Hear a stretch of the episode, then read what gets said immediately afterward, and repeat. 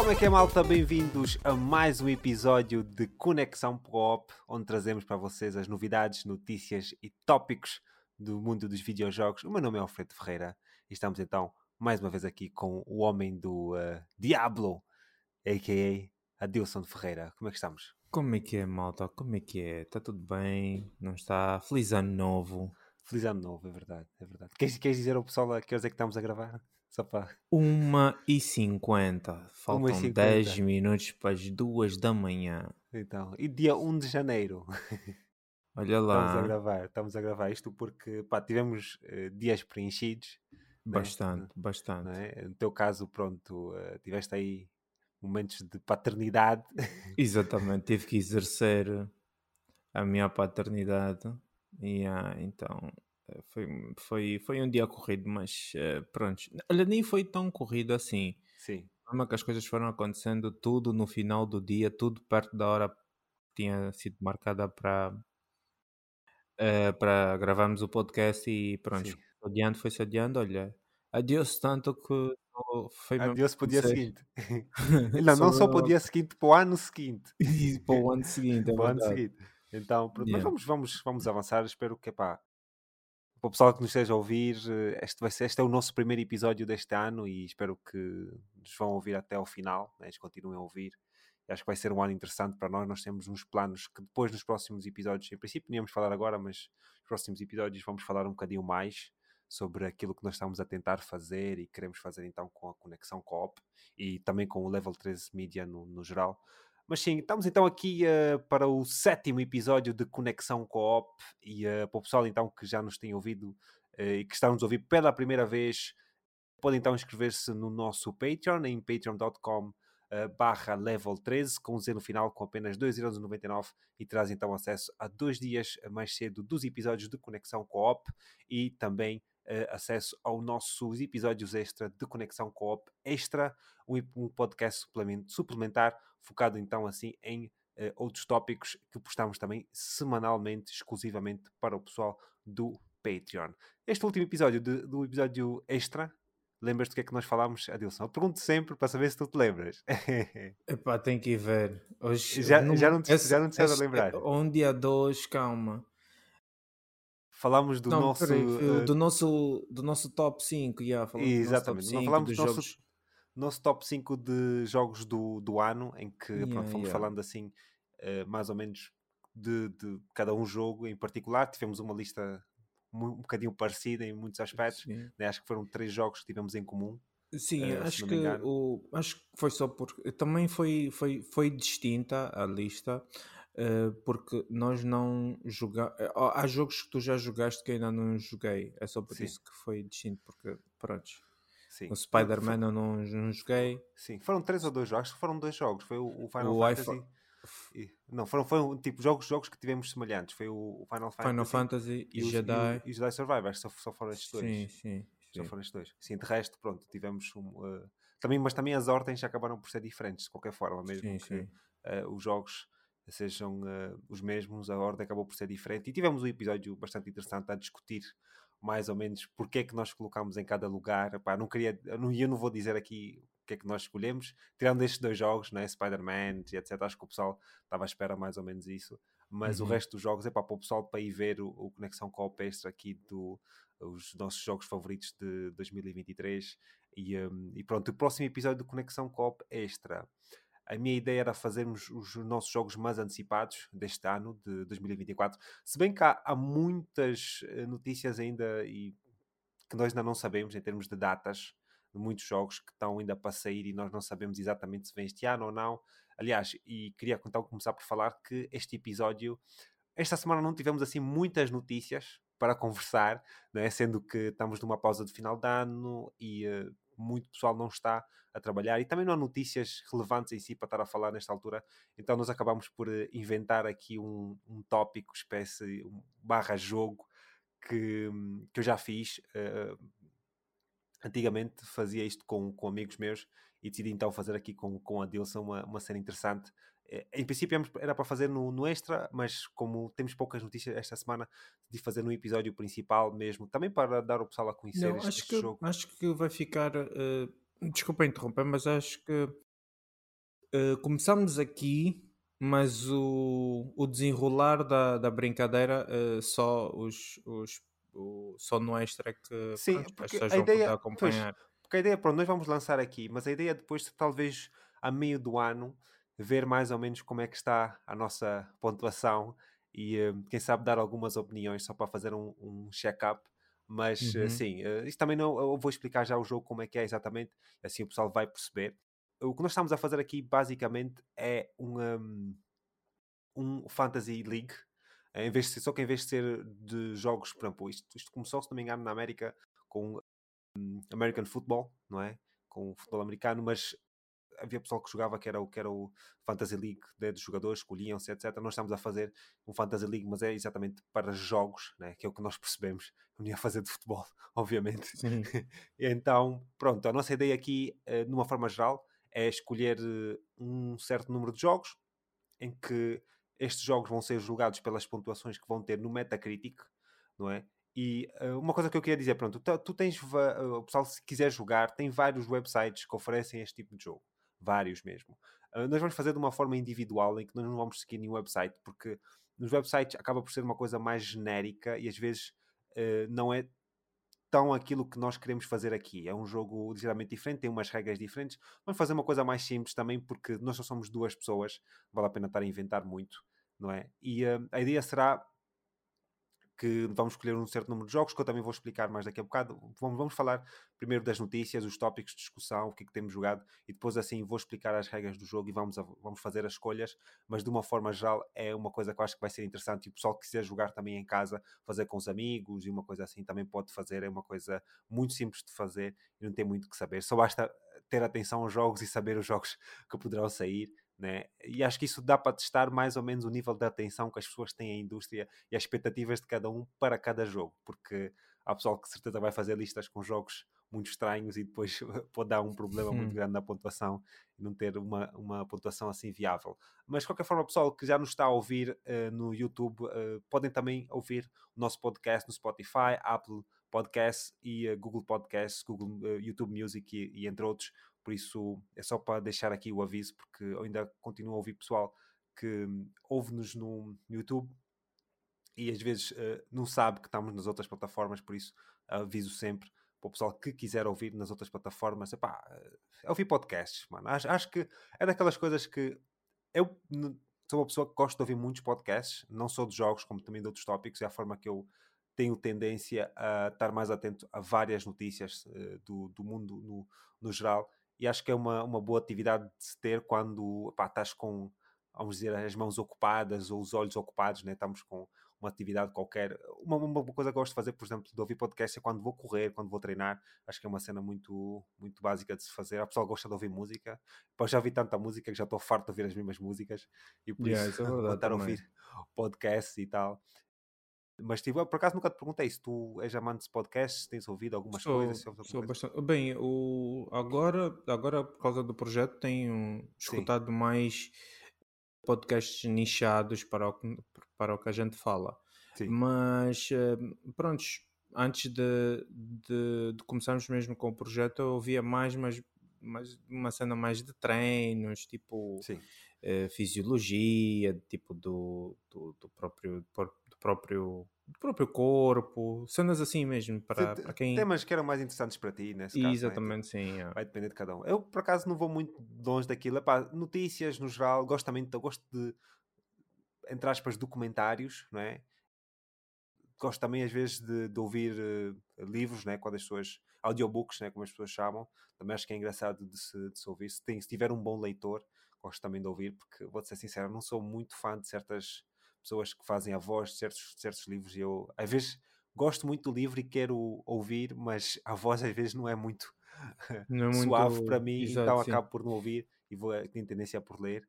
E uh, por isso, pronto, mas pronto, gosto muito de ouvir podcasts e é uma coisa que eu coisa, era só aqui uma, não, uma parte é, para, o é pessoal, é para o pessoal saber.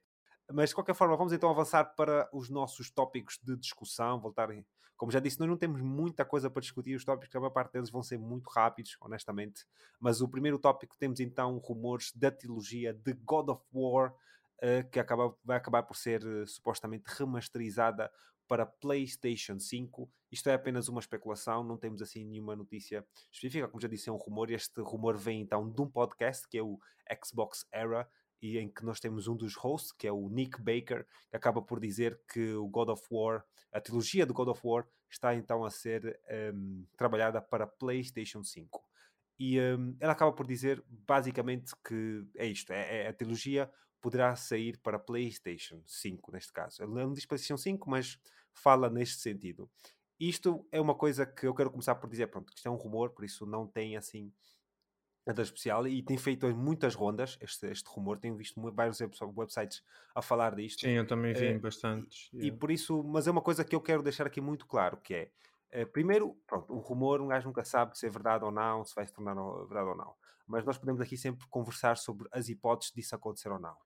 E uma das coisas que eu queria dizer, para começar, é que este, que este homenzinho, o Nick Baker, é um gajo que já fala bastante na indústria. Por acaso, já ouvi o podcast. Eu não sou muito fã do podcast em si, deste... Uh, não, não por ser um, um, podcast da Xbox, porque eu ouço podcasts da Xbox, mas uh, pela pessoa em si que está a falar, ele, ele tem tendência às vezes a falar um bocadinho da boca para fora e as coisas têm tendência a não acontecer. Mas eu tenho visto muitos websites a fazerem o pick-up deste, deste rumor. Isto porque também acho que a própria natureza do rumor não é uma especulação muito fora da realidade. Sim, Nós estamos sim. a ver uma Sony que cada vez mais tem procurado fazer os remasters e fazer os remakes, não é? E por isso não está para o, fora do realmo da realidade de que isto poderia eventualmente vir a, a acontecer, sendo que nós até mesmo temos o, o God of War 3 remasterizado para PlayStation 4 e por isso para PlayStation 5 também, que se encontra né, através da retrocompatibilidade. Mas eu yeah. queria saber então a tua opinião sobre esta veracidade deste rumor, se tens alguma coisa a especular. Pá, por agora não temos muito para dizer, mas se tu achas que a Santa Mónica ou mesmo a Sony poderá estar a trabalhar nisto, sendo que, sendo que, só para aqui deixar a indicação, que nós tivemos também outro uh, podcast, penso eu que foi, não sei se foi um podcast ou foi um, um, vídeo no YouTube que eu também estive a ler no Reddit, que dizia que houve alguém que estava a entrevistar os, o grupo de Santa Mónica, né, o estúdio, algumas, algumas pessoas do estúdio, e as pessoas estavam a, reforçar, a, a recusar-se a comentar sobre este rumor. O que para alguns estão a assumir que é verdade ou não. Mas o facto é que maior parte das uh, empresas e estúdios não comentam sobre rumores. Por isso não é indicação nenhuma, pelo menos no meu ver. Uh, e mesmo que eles estivessem a trabalhar ou não, eles nunca iriam falar. Claro que, pronto, nós também tivemos a parte do, do DLC do God of War, nós tivemos o Valhalla, nós também não sabíamos, e na altura já havia rumores de que estavam a trabalhar num DLC, eles também disseram nada, basicamente. Por isso, Sim. pronto, a partir deste princípio, o que é que tu tens a dizer sobre, sobre este rumor? É assim, eu vi por acaso e estive atento, estou atento a esse, a esse rumor e às notícias que rondam essa possível remasterização do, da trilogia. É assim, não deixa de ser interessante para quem não, não teve a oportunidade de jogar o jogo, é, é, sempre, é sempre muito bem-vindo, ok? Mas assim, é aquilo que tu já disseste, são, é um rumor, eh, nós não sabemos a veracidade disto, ok? No, quando foi, eh, quando houveram os rumores acerca da DLC do, do, do Ragnarok, o Valhalla, havia um, haviam indícios muito fortes, muito fortes mesmo, acerca do, uh, dessa, dessa possível DLC, que agora foi constatado e já está uh, disponível para ser jogado. Uh, nesse, neste, neste, neste rumor daqui, nós não temos assim ainda uh, grandes indícios. Assim, nós temos um grande volume de sites, websites e pessoas a falarem sobre, ok? Mas uh, nós não temos assim como tivemos no Valhalla um, uma pessoa, um insider, mesmo uma pessoa com um renome uh, na indústria e que já teve vários acertos. Foi a pessoa, eu esqueci-me do nome, uh, depois eu posso pesquisar e trazer o, o nome para tu. Não, nós temos, nós temos várias pessoas. Temos o Tom Henderson, faz Acho boas foi... leaks. Temos o Jason, o Jason Schreier, também tens boas. São pessoas que na indústria têm um renome. Não são, Exato, não tão, nunca estão 100% corretos. Até agora, tipo, nenhum deles esteve 100% correto, mas eu diria que 99% das vezes, ou pelo menos mais que 90% das vezes, nós temos tendência a acreditar um bocadinho mais naquilo que eles dizem. Esta aqui. Yeah é pá, o que é que eu vou dizer? ele erra também bastantes vezes, por isso Exato. fica um bocadinho Mas difícil esse de, gajo, de esse gajo que Esse gajo que na altura do... Que começou o rumor da DLC do Ragnarok, ele inclusive até fez um jogo que deixou uma carta num sítio, tipo, ele mandou a foto do sítio onde estava a carta, tipo, os, os, seguidores deles foram lá, encontraram a carta, abriram a carta e estava lá, tipo, o, a cena, tipo, o símbolo, né, do, do, do God of War, que é aquela cena da, da Grécia, sim, sim. e com uma data, tipo, possivelmente sim, naquela data, exatamente. Então, tipo, foi uma cena até muito forte e que se falou muito na internet na altura. É assim, uh, uh, a trilogia, Alfredo, eu não sei, eu, assim, eu digo que é, pode vir, pode, é, pode não, é bem-vindo para quem não, não, não jogou o jogo. Eu, particularmente, não sou muito fã de fazerem remasters uh, de remakes e remakes de remasters como a Sony adora fazer, eu não, não, não curto muito. Eu prefiro investir numa nova uh, propriedade intelectual, investir em, novo, em novas histórias, novos produtos. Eu, eu sou mais por aí. Mas epá, se vier, se vier de graça, ainda será Top. Não acredito Melhor que é de graça, de certeza. Mas uh, pronto, tocando nesse assunto, tu disseste tipo, epá, eu, eu também não sou assim um grande fã de estarem a, a, fazer os remixes de, das músicas já antigas, estás a perceber? Hum. Estão hum. sempre a, a, a, pegar na mesma, mesma batida. Mas eu diria que é o seguinte: pronto, nós neste momento, principalmente o God of War, o primeiro e o segundo, né? Uh, não falo lá do, do daquele que tem o multiplayer, está-me a escapar agora o nome, porque isto para mim não me interessa muito, mas há pessoal que ainda eu vi no Reddit a falar que não se importava também que trouxessem. Mas é assim, nós estamos numa situação em que o God of War 1 e 2 são injugáveis para quem só tem as plataformas recentes. Eu acho que é importante colocar os jogos na plataforma. Eu não sei como é que a Sony vai cobrar em termos de preço, qual vai ser a relação entre né, preço e o valor daquilo em si.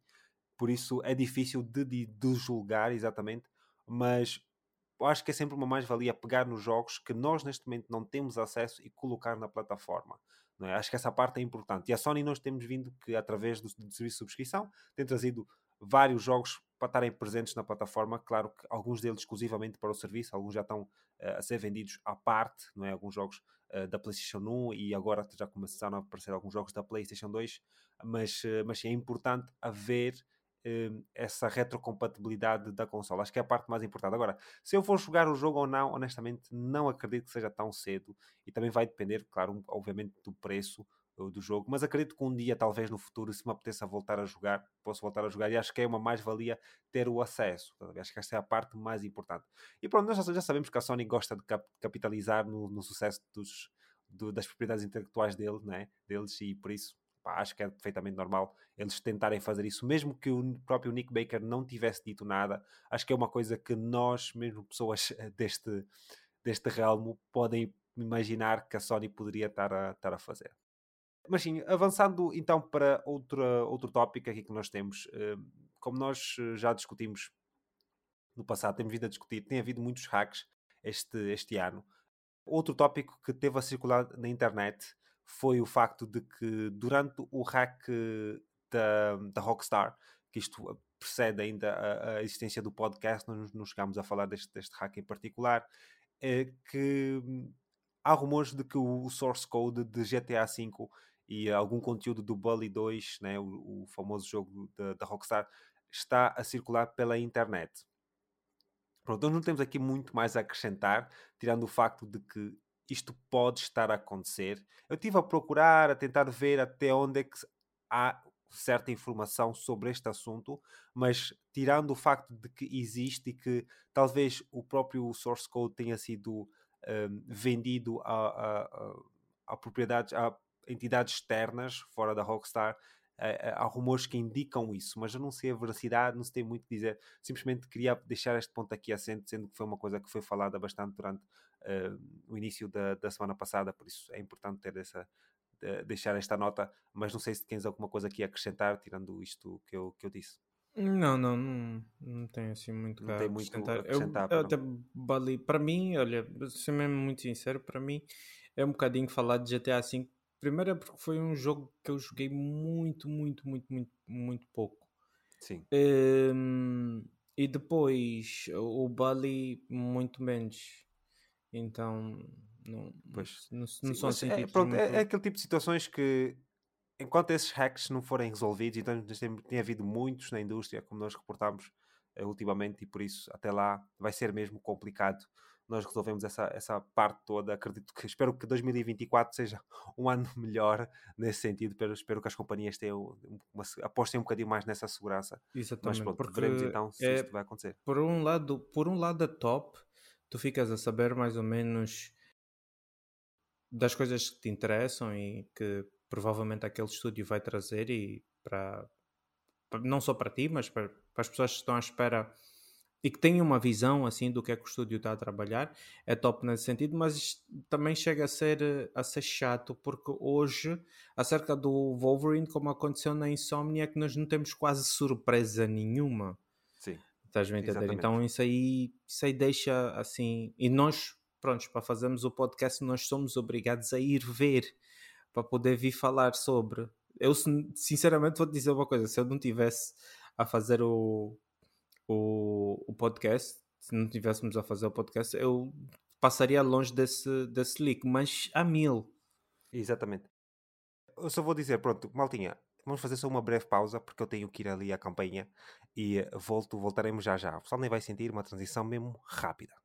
E estamos então de volta, Maltinha, para continuar então aqui as nossas notícias. Avançando então para o próximo tópico, em que nós temos então aqui o.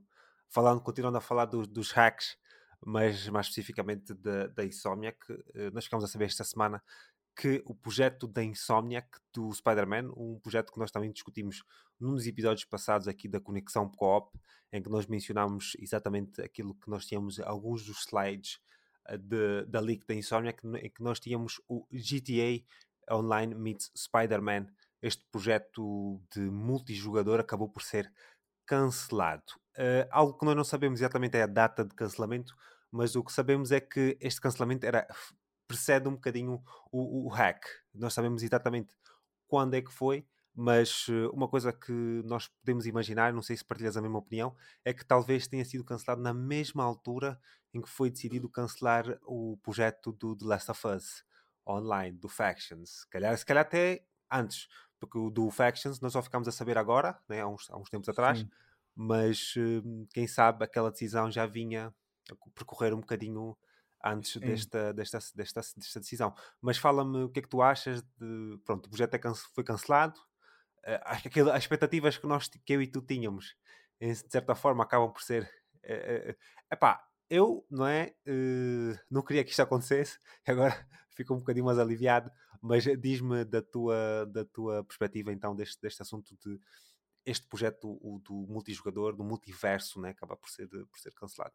Sim, olha, a mim não me admira muito ter sido cancelado porque tu viste que eu, durante o, o episódio em que a gente conversou isso eu estava muito cético acerca de, de se de facto ia acontecer tudo o que estava a ser foi, foi passado assim, eu, entretanto até disse que estava curioso para ver como é, que, como é que as coisas iam ser feitas.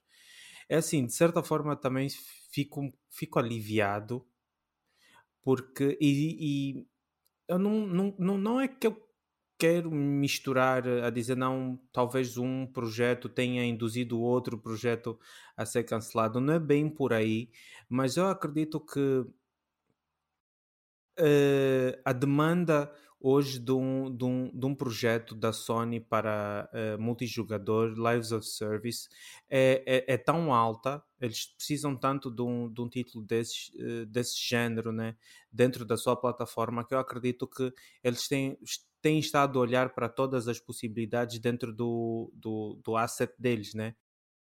Mas assim, há jogos que, nomeadamente o Spider-Man, não faz muito sentido ok? Então é por isso que eu me mantive sempre muito cético em relação a isso.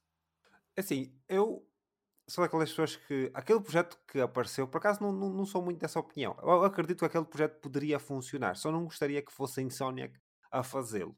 Estás a perceber? acho que para mim foi, era, o ponto mais importante. Agora, se iria funcionar ou não é uma coisa que acredito que eles tenham muitos dados para saber a praticalidade daquilo, se era viável ou não. Sim. Mas o que eu queria deixar aqui, queria dizer é que, pronto, nós vimos agora né, a saída, ou está a sair o Jim Ryan, né, nós tivemos a, a festa lá de, de despedir ali o, o, o, homem, e estamos a ver, estamos uma, numa fase de transição, não sabemos quem vai ser exatamente o próximo presidente, entre aspas, da PlayStation em si, mas uh, por isso esta, esta saída dele poderá ser que os próprios planos da Sony ou da PlayStation tenham mudado em muitos aspectos, porque nós vimos em muito muitas entrevistas, por exemplo, ela puxar o Games as a Service, a falar de que queríamos ter X Games as a Service no final de 2023 e muitos desses planos não se concretizaram, não é? E depois tivemos uma grande luta com a, com a Xbox sobre a Activision e muita coisa aconteceu por trás e de certeza que os planos mudaram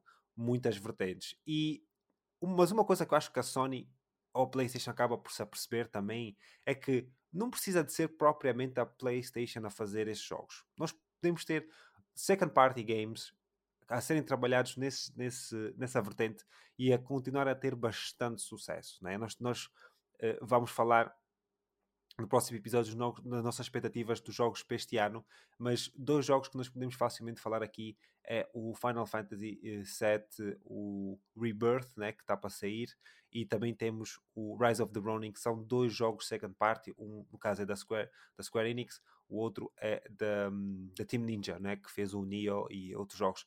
E, e eles conseguem puxar esse tipo de jogo, sem contar com Stellar Blade etc, pronto, que também vamos falar um bocadinho mais, mais à frente, mas nós não precisamos propriamente dos games as a service para continuar a ter sucesso. E estamos a ver que a consola, falámos na semana passada, de 50 milhões de consolas vendidas, não precisamos propriamente de estar a correr atrás disso. Claro que continuamos a ter aqueles jogos, os Concord, o Fair Games, que estão ainda para sair e veremos até que ponto é que esses jogos vão ser realmente viáveis, né, com Marathon e etc.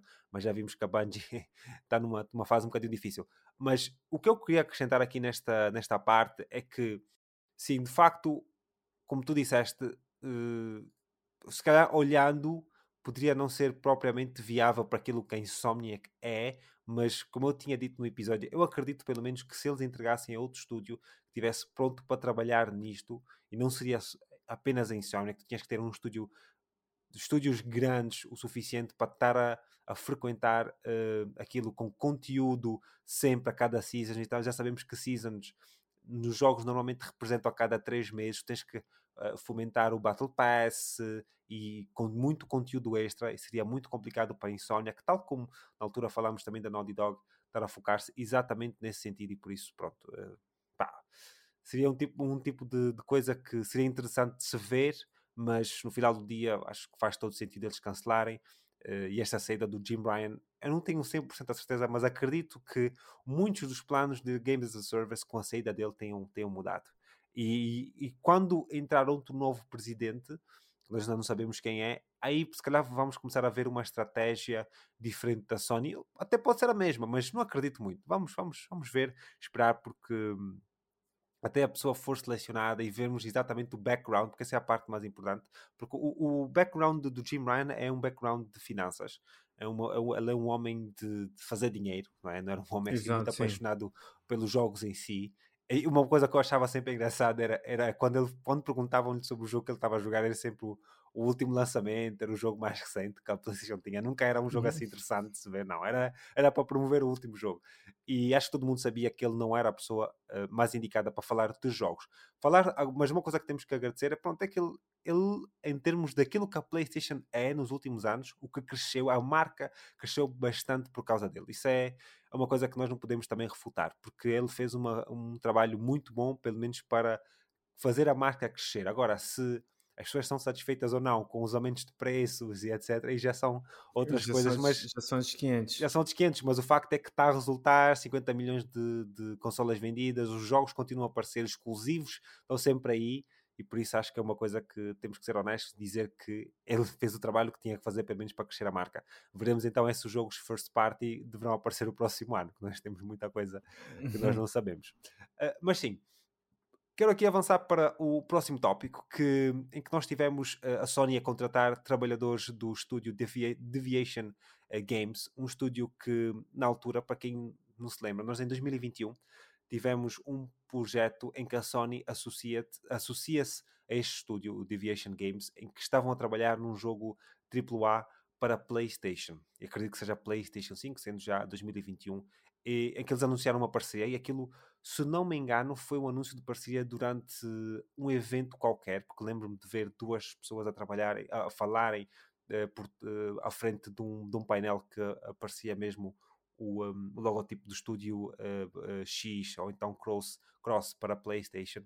E agora ficamos a saber que, que agora não, já sabíamos que, esse, que essa parceria acaba, acabaria por não dar fruto, porque eles depois anunciaram que terminaram. Isto foi numa altura que não sei se tu te lembras, em que eles estavam, tinham anunciado um, uma espécie de também parceria com o estúdio que está a fazer o Fair Games e o estúdio que está a fazer o, sim, um, sim, sim. que é o estúdio Haven e o Firewalk Studios, né, do Concord do Fair Games. Mas, entretanto, só estes dois estúdios, né, que eu já mencionei, acabam por dar algum fruto. Deviation Games acaba por ficar para trás. E, para quem não se lembra, o Deviation Games era um estúdio que, na altura, foi fundado por uh, ex-trabalhadores de pessoas que trabalhavam na, na Activision, né? mais especificamente na Treyarch, na, no, no Call of Duty, na série Call of Duty e tu tinhas um, um homenzinho que era o uh, Jason uh, Blundell, que, pronto, como já disse, trabalhou no Call of Duty e foi uma das pessoas que fundou mesmo o estúdio em si, o Deviation Game, mas uh, o projeto então acaba então por ser cancelado e ele depois sai de Deviation Games, o estúdio que ele fundou. Uh, neste momento não sabemos exatamente se o estúdio acabou por deixar de existir, mas o que sabemos é que muita gente foi uh, muita gente teve a sua saída do estúdio e agora temos é, indicações, né, através do LinkedIn e outros, outros rumores, que muitas destas pessoas que saíram da Aviation Games estão a trabalhar na Sony. Ou estão a trabalhar para a Sony. E Sony PlayStation, neste caso. Uh, o que nós não sabemos exatamente é o que é que eles estão a fazer. Estamos a fundar um novo estúdio, estamos a a trabalhar num, num, projeto específico, estão dentro de certos estúdios, porque nós não temos confirmação se estas pessoas entraram nos estúdios já existentes da família da PlayStation, né? o PlayStation Studios. Mas uhum. eu queria saber aqui, aqui a tua perspectiva deste, neste assunto. O que é que tu achas que poderá estar a acontecer com a contratação destas pessoas? Porque vimos que o projeto acaba por não dar fruto, mas ainda assim vão buscar aquele talento para fazer alguma coisa, né? para dar fruto a alguma coisa. Yeah, é assim, eu eu acredito muito na Sony quando ele, não só na, na, reten, na retenção de talentos, mas também como na, uh, na contratação de novos talentos. É assim, uh, eu não estou muito e tentei me informar ao máximo e para ganhar um know-how acerca do Deviation Games. É assim, não encontrei nada em, do qual eu tive algum contacto sobre o, sobre o estúdio. Mas é assim, eu, eu na minha opinião, é desde que não seja um, uma aposta como foi a aposta que foi feita com a Bungie, ok? Eu acho que, pronto, o, o, o meu voto, tipo, o benefício da, da dúvida da Sony, ele, meu pelo menos, eles têm sempre, ok? Porque eles são, eles, a maior parte das vezes eles acertam bastante no que estão a fazer, eles sabem muito bem o que fazem. Uh, tudo bem, aconteceu ali um, um, uma um, um percalço, por assim dizer, ali com a Bungie. Uh, ok, nem tudo, nem tudo na vida é perfeito, não é?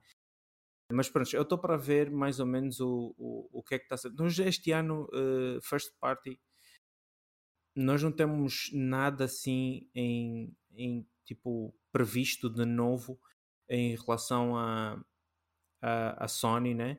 Eu gostaria de saber eh, e gostaria de ver se esse, pronto, se esse, se esse, se esse talento que foi contratado dessa Deviation Games vem agora agregar algum, alguma coisa nova para algum, algum título, para alguma nova propriedade intelectual que esteja a ser, que esteja a ser trabalhada pela Sony. Só, só o futuro e o tempo dirá o que é que pode vir uh, daí. Pois, eu tô, tô, tô, uma coisa que eu estou curioso em saber é que, pronto, nós a semana passada uh, reportámos que hum, algumas pessoas continuam a ser eh, despedidas, no caso sim, da, sim. da, PlayStation, não é?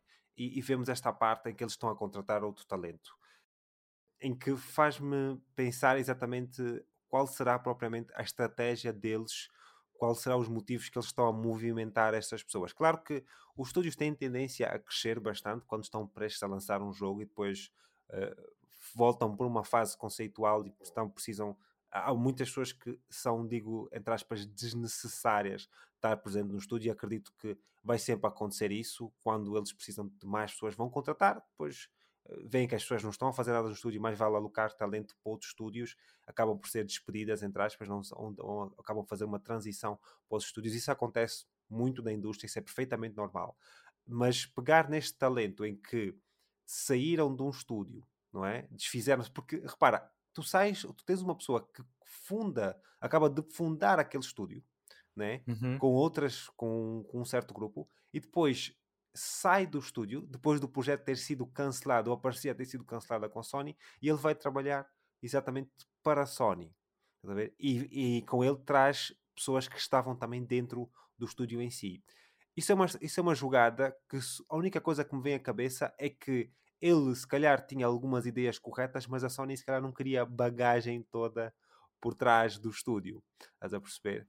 Tipo, queria ele e talvez algumas pessoas-chave, mas não queria a bagagem toda do estúdio, porque se calhar o projeto que viu não foi bom o suficiente, mas se calhar queria continuar a trabalhar com ele em si. E acredito que o mesmo, por exemplo, eu olho para isto e vejo aquilo que aconteceu com Firewalk Studios e aquilo que aconteceu com a Raven, né, com Concord e o Fair Games, poderia acontecer exatamente com Deviation, caso a Sony tivesse visto algo que fosse dar fruto no futuro. Sim. E eles, vendo talvez que o projeto não, não era bom o suficiente, cancelam a parceria, mas pá, querem reter calhar, aquele talento que acreditam que possa valer alguma coisa, né? obviamente. Uh, mas sim, estou para ver exatamente o que é que vai acontecer, porque é estranho eles estarem a remover bastante pessoal e depois dizerem até que podem vir a remover e até há rumores que podem vir a fechar algum estúdio da Sony para simplesmente continuar a tratar, trazer mais talento e se calhar fundar outro estúdio. Porque nós não sabemos exatamente onde é que essas pessoas estão a trabalhar, não sabemos quais são os projetos, mas os rumores indicam que realmente estão. A... Aliás, eles têm que tratar a trabalhar em alguma coisa, né? Seja uma coisa que já Sim. existe dentro da Sony ou seja uma coisa nova em si. Mas eh, pronto, epá, veremos exatamente qual foi o fruto. Acredito que daqui. Epá, são o tipo de coisas que às vezes nós só daqui a um ano ou dois é que saberemos exatamente o que é que vai acontecer, porque muitas vezes uh, uh, temos notícias. Ah, lembram-se daquele notícia que nós tivemos no passado de um ano ou dois que ah pá, realmente eles estavam a trabalhar nisto, é isto que agora sabemos, etc. E acredito que isto é uma daquelas coisas que provavelmente só no futuro, e quando digo futuro estou a falar mesmo às vezes dois ou três anos que saberemos exatamente onde é que eles estavam, estavam a trabalhar. Por isso, malta, por agora é simplesmente esperar e ver o que é que poderá acontecer. Indo então para outro tópico bastante interessante, que eu acho que vai ser bastante interessante nós conversarmos, é aqui sobre a, a entrevista que Adam Kizinski fez. Adam Kizinski, para quem não sabe, é uma das pessoas que trabalha no, na CD Projekt Red, né? Uh, o estúdio que fez uh, grande, o grande jogo, a grande série e a trilogia de The Witcher e também, o mais recentemente, o Phantom Liberty, né? a expansão de Cyberpunk 2077, em que ele acaba por fazer uma entrevista com um, um website. Eu não sei se aquilo é, é, mais do que um website, mas deu uma sensação que era só um website. Aquilo é tudo em polaco, por isso eu não sei ler, ler polaco, não sei porra nenhuma, por isso não vou estar aqui a inventar, mas uh, uh, fui, fui ver o que é que os outros sites conseguiram traduzir e tentar perceber mais ou menos a entrevista, o que é que estava a dizer, mas ele faz então essa entrevista e dá alguns detalhes que eu acho que podem ser pertinentes para nós então aqui conversarmos. Eu pus aqui basicamente alguns pontos que eu acho mais interessante. A entrevista completa eh, eu não consegui ler, só daquilo mesmo, porque aquilo estava numa língua que eu não percebia. Até podia pôr no Google Translator, mas sabes como é que é? Google Translator nunca é, nunca é perfeito por isso não vale a pena estar, a, estar a, a, aqui a, a, mentir muito. Mas, eh, mas sim, eh, uma das coisas que ele começa por dizer, né, e o website que eu vou dizer, dizer aqui é, é o, o, o Parquet, que é o website que ele faz então a entrevista, só para, só para mencionar para quem quiser ir ver, uh, o Parquet, que é P-A-R-K-I-E-T, caso queiram então procurar, mas como já disse, está em polaco. Ele, durante esta entrevista, partilha então detalhes sobre a situação neste momento do projeto Polaris, que é então sobre o próximo jogo de The Witcher e diz que a partir do dia 1 de janeiro vai então passar a trabalhar mais especificamente neste jogo, mudando então de cargo para um cargo superior. Ele já estava a trabalhar no jogo, mas vai passar para um cargo superior dentro mesmo da CD Projekt Red e ficará então mais focado neste projeto em si. Partilha ainda que o estúdio neste momento está com 330 pessoas eh, a trabalhar no projeto, no projeto em si, o projeto Polaris, mas que a meio de 2024 deverão então atingir 400 uh, eh, pessoas a trabalhar neste projeto só. E uh, acabando então por dizer no final que o estúdio ainda está uh, ainda é muito, muito precoce para estar a anunciar, a anunciar alguma coisa sobre o projeto, sobre o projeto Polaris, e, uh, e acabam então por mencionar também que uh, não querem voltar a cometer o mesmo erro que cometeram na altura do Cyberpunk 2077, em que anunciaram as coisas muito cedo e depois nós vimos o, a confusão que aquilo deu para o pessoal que acompanhou o drama todo. Uh, ele disse outras, outras partes, mas queria, quero começar por focar-me nesta e queria perguntar-te o que é que tu achas pronto, desta mudança. Nós não sabemos muito sobre Adam Kaczynski, pronto, eu também não sigo muito a carreira dele, mas uh, ver que a CD Projekt Red está-se a focar cada vez mais e também dessa decisão de não anunciar o jogo tão, tão cedo. Uh, Fala-me disso. Uh, assim, ele diz, ele diz e fazem muito bem. Uh, eu acho que seria dar, seria primeiro seria dar um, um, tiro no próprio pé e depois também seria aquela, aquela, aquela cena que a gente diz, né? Não, tipo, não aprendeu com o próprio erro. E assim, eu acho que está muito bem, ok? Está muito bem. O The Witcher é, é, acho que é o título, acho que é o jogo que eles têm, que a CD Projekt Red tem que de mais peso é uma. Principalmente depois do, do 3, do, do Wild, do Wild Hunt. Sim, é, o, é o jogo que, que lhes pôs no mapa, tipo. Exatamente. É, é um jogo. Epá, fez do, do estúdio hoje ser uh, um dos melhores estúdios quando se trata de jogos nesse, desse género. Então eu acredito que estão num bom caminho e e, e investir agora mais pessoas, investir mais tempo para desenvolver esse, o, o, projeto, eu acho que está muito bem. E quanto, já disse, né, enquanto a cena de não divulgar, para mim, olha, se eles puderem divulgar o mais tarde possível, depois das coisas estarem bem lapidadas, depois está tudo mais, mais bem elaborado, para mim, melhor. Porque, pá, eu sou um fã de The Witcher, eu quero que a série prospere, Uh, eu, já, eu já tive a conversar com amigos, inclusive, acerca deste, desse próximo The Witcher. E eu disse que, olha, eu estou preparado para ver um Geralt, mas também estou preparado para se não tiver um Geralt. Então, epá, eu quero que eles tragam uma história como trouxeram no, no The Witcher 1, no The Witcher 2 e como trouxeram no The Witcher 3, porque eles são bons até nesse aspecto também tem um, um, um, uma guideline muito, não digo simples de seguir, mas eles têm uma guideline que são os livros, então, epá, eu estou mesmo muito ansioso para ver o que é que eles vão fazer com esse novo The Witcher, e epá, vamos ver, vamos ver, e por favor, o mais tarde que possível. Sim, mas por acaso uma coisa que eu queria perguntar-te é, pronto, tu mencionaste que uh, talvez sem um Geralt, mas tu achas que fazerem um Witcher, um The Witcher sem um Geralt é possível e naquele agora, nível? Mas eu te pergunto assim, uh, tu até de, em tempos disseste que estavas a ler os livros. Sim. Uh, existem mais escolas, o universo é, é vasto. Não, mas o problema não é esse, porque repara, o universo é vasto de facto, mas tu tiveste três jogos com o Geralt que eram bastante focados na história do Geralt Sim. tu mudar de um momento para o outro, acho que seria complicado. Estás a perceber? Pelo menos para mim, eu acho que é complicado, porque para as pessoas que só jogaram, porque a maior parte das pessoas só jogou e não leu os livros, né? eu diria Sim. uma boa parte das pessoas, a ver essa mudança radical, principalmente para quem jogou o terceiro e depois os DLCs e terminou as cenas todas e vê um, a continuação da história, as possibilidades da continuação da história, acho que não faria muito sentido eles mudarem. Acho que o pessoal deve ficar muito, muito desiludido não haver um Geralt na próxima. Porque, porque ele é, é o foco da, da história. Ele pode estar no jogo. É assim, eu sou... é aquilo que eu disse. Se houver uma mudança, tem que ser plausível e muito bem feita. Eu não sou contra mudanças, mas elas têm que seguir certos padrões. Uh, pelo menos para mim. É assim, se tiver uma explicação plausível e se for uma história com um peso e com uma profundidade em que, que tem o Geralt, por que não?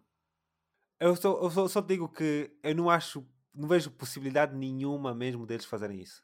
Nenhuma mesmo. Deles, deles eliminarem o Geralt da, da história. Não, eliminarem não. não. Dizer... É, fazerem um outro foco. Ele ser um personagem secundário ou se calhar não aparecer sequer. Mas eu vou-te ser sincero, eu não acredito mesmo. Porque eu, eu acho que eles dão muito, muito graças ao Geralt uh, ou The Witcher uh, ser, uh, ou melhor, tornar-lhes o que eles são.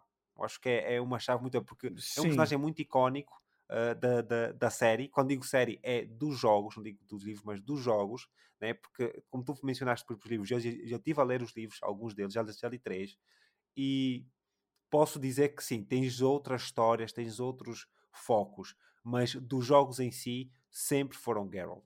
Sempre foram, tu sempre tiveste as histórias do Geralt em relação às cenas uh, então, si. Então, eu não é acredito, assim, não vejo mesmo possibilidade tu... de, de, fazer. É como, fazer, é como se fizesse tipo um jogo do Batman sem o Batman, estás a ver? Tipo, uh, Sim, seria muito, muito imagina, difícil.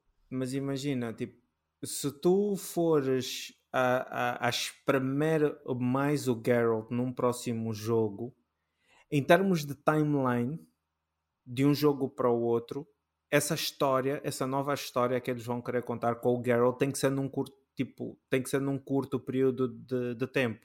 Ou tipo um, um, uma história que se passa antes dos, dos eventos do 3, do 2 eh, e do 1.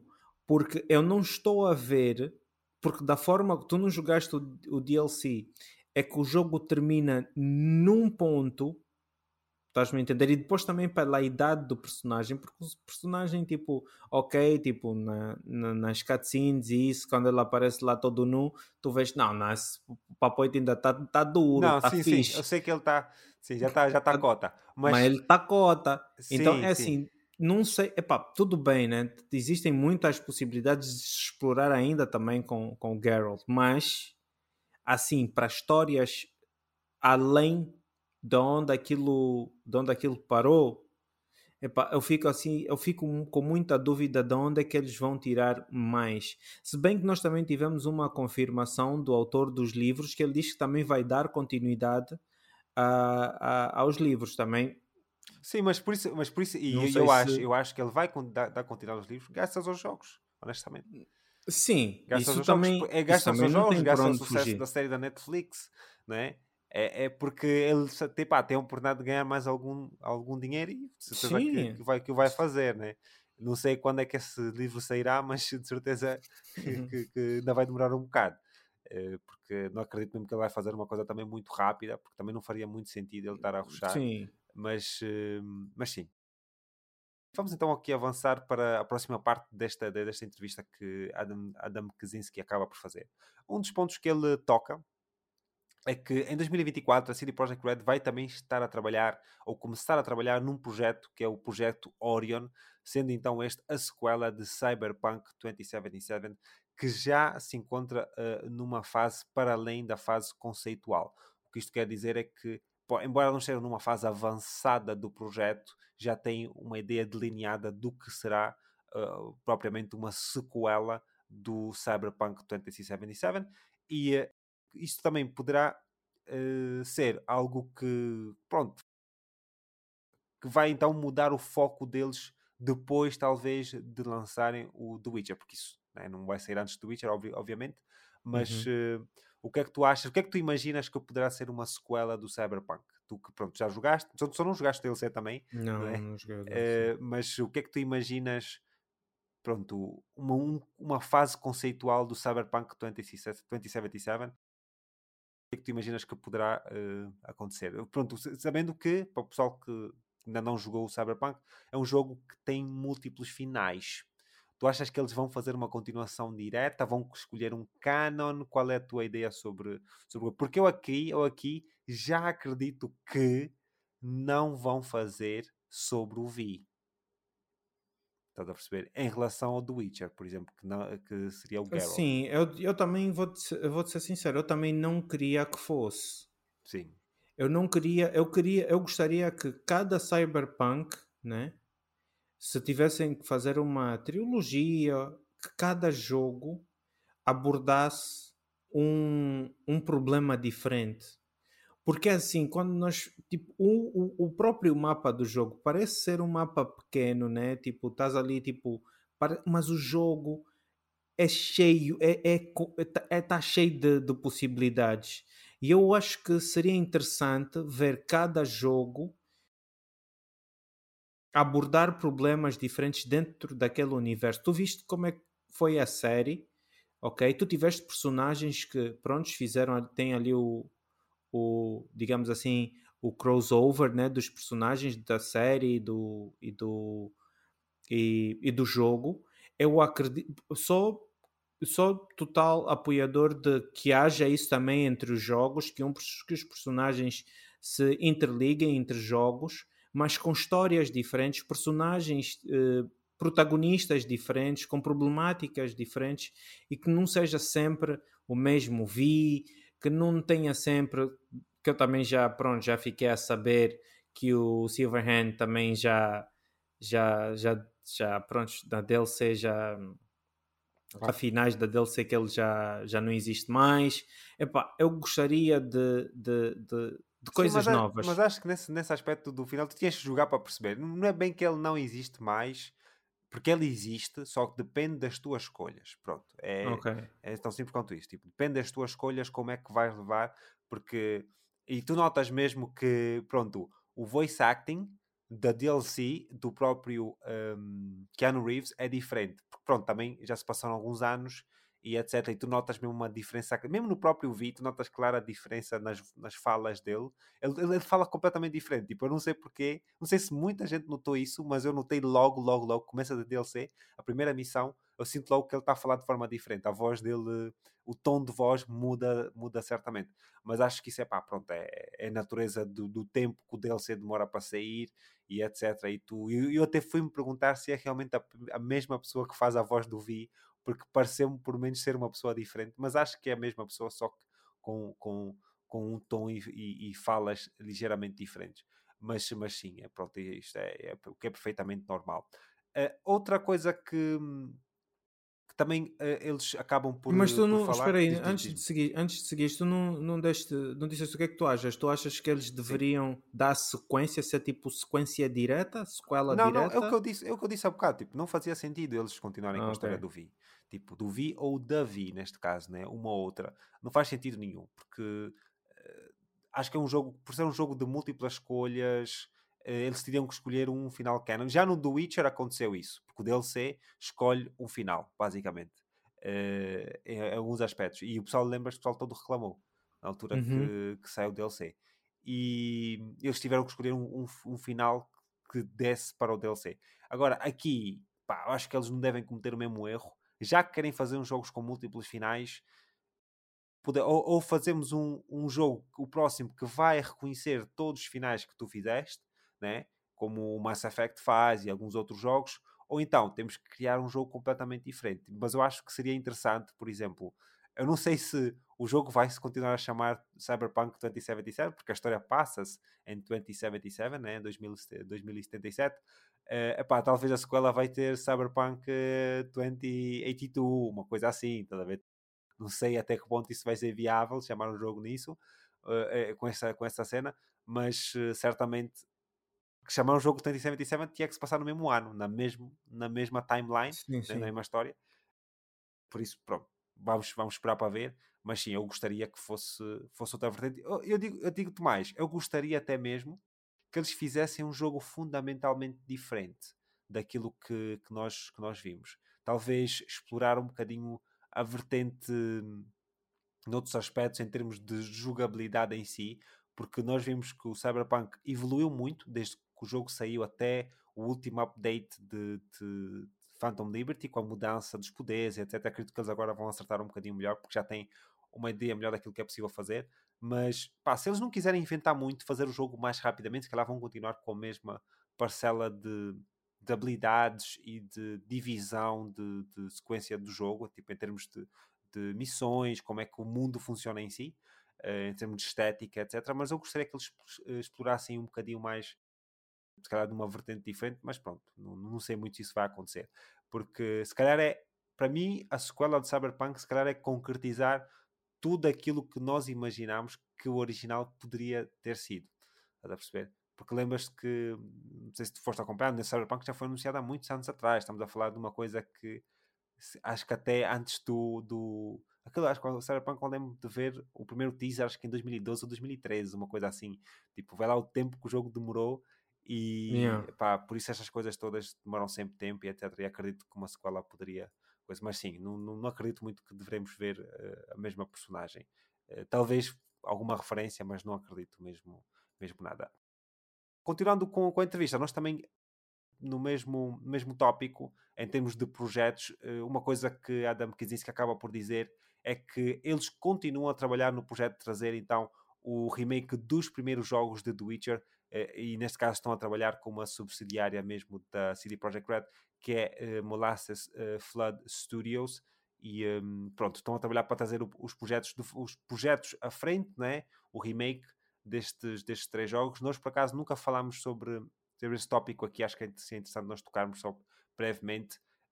O que é que tu achas desta, desta ideia? E, e depois, a última pergunta que eu queria te fazer é qual é que tu achas que vai ser a timeline de lançarem próximo do Witcher, o, o projeto do, do próximo uh, Cyberpunk e também estes remakes, em termos de datas mesmo, não precisa dizer datas específicas, mas uh, em termos de, de, de, de, anos. De ordem. De ordem, sim, de, de, de, anos em si. Claro que, pronto, obviamente que eu acredito, obviamente, que o próximo vai ser o, o próximo The Witcher, pronto, obviamente. Sim. Mas tu achas que até sair o próximo Cyberpunk o projeto deveremos ter um, um, remake do primeiro ou do segundo do Witcher e por assim diante, ou qual é a tua timeline? Uh, mas falando primeiro da parte dos remakes, o que é que tu achas e depois as timelines? Os remakes eu acho tipo top. Esses são dos remakes que eu acho que faria sentido uh, serem feitos. Primeiro é porque uh, eu não sei se, não, se bem me lembro, não tem, não tens o 1 e não tens o 2 para a consola. Acho que isso é tudo para... Eu acho que tens o 2 para Xbox, mas não tens o primeiro, se não me engano. Exato, sim. O primeiro, é, o primeiro eu tenho quase a certeza, porque pronto, é mesmo certeza que não tem para... Sim, sim, sim. Não tem para consolas, é só PC. E trazer estes jogos para, para a nova geração, remasterizados, eu acho que é, que é fantástico. Eu acho que eles ali vão conseguir uh, ganhar algumas coroas também com isso. Vamos a Sim. pensar em, uh, em fins monetários, acho que seria, seria uma boa aposta trazerem estes jogos uh, para, para a nova geração remasterizados. Agora, em termos de, de, de ordem de, de lançamentos, eu acho que faria mais sentido a gente ter agora o, o já o próximo The Witcher. E como eu não acredito que o Cyberpunk não vai estar pronto tão cedo, eu acho que faria mais sentido vir os, os, os, os, os remasters, remakes. os remakes, os remakes e depois o, o Cyberpunk na sequência. Assim, assim, eu não acredito que eles vão lançar os três remakes, os dois remakes. No, de uma, tipo, numa é paulada só também acho que, não, não, Principalmente dependendo também um bocadinho da ambição que eles têm, mas da forma que eu estou a imaginar é um remake tipo pelo menos o que eu gostaria, né? Um remake tipo Dead Space, estás a ver? Tipo, eu quero um remake, remake, quero uma coisa bem Sim. feita, estás a saber? Quero um remake mesmo sério. E eh, se eles apostarem mesmo, mesmo naquilo, eu estou a imaginar uh, em termos de datas, e que eu quero perguntar se tu, se tu tens alguma ideia, mas eu posso já falar das minhas. É para o próximo do Witcher, da forma que eu estou a ver as coisas, né? Nós temos o, o Cyberpunk que saiu em um, 2020, não é? 2020, se não me engano. Sim. Cyberpunk 2020 Epá, eu acredito que o próximo The Witcher, da forma que eles estão a entrar agora na, na, numa fase mais avançada da produção do jogo, e se calhar já para terminar, só para 2026, 2027 é que nós devemos ter o próximo The Witcher. e se formos a ver essa, essa timeline toda, bro, próximo Cyberpunk só para 2030. Estás a ver? E quem sabe, quem sabe, até lá, antes do Cyberpunk, poderemos ter o remake do primeiro, do Witcher.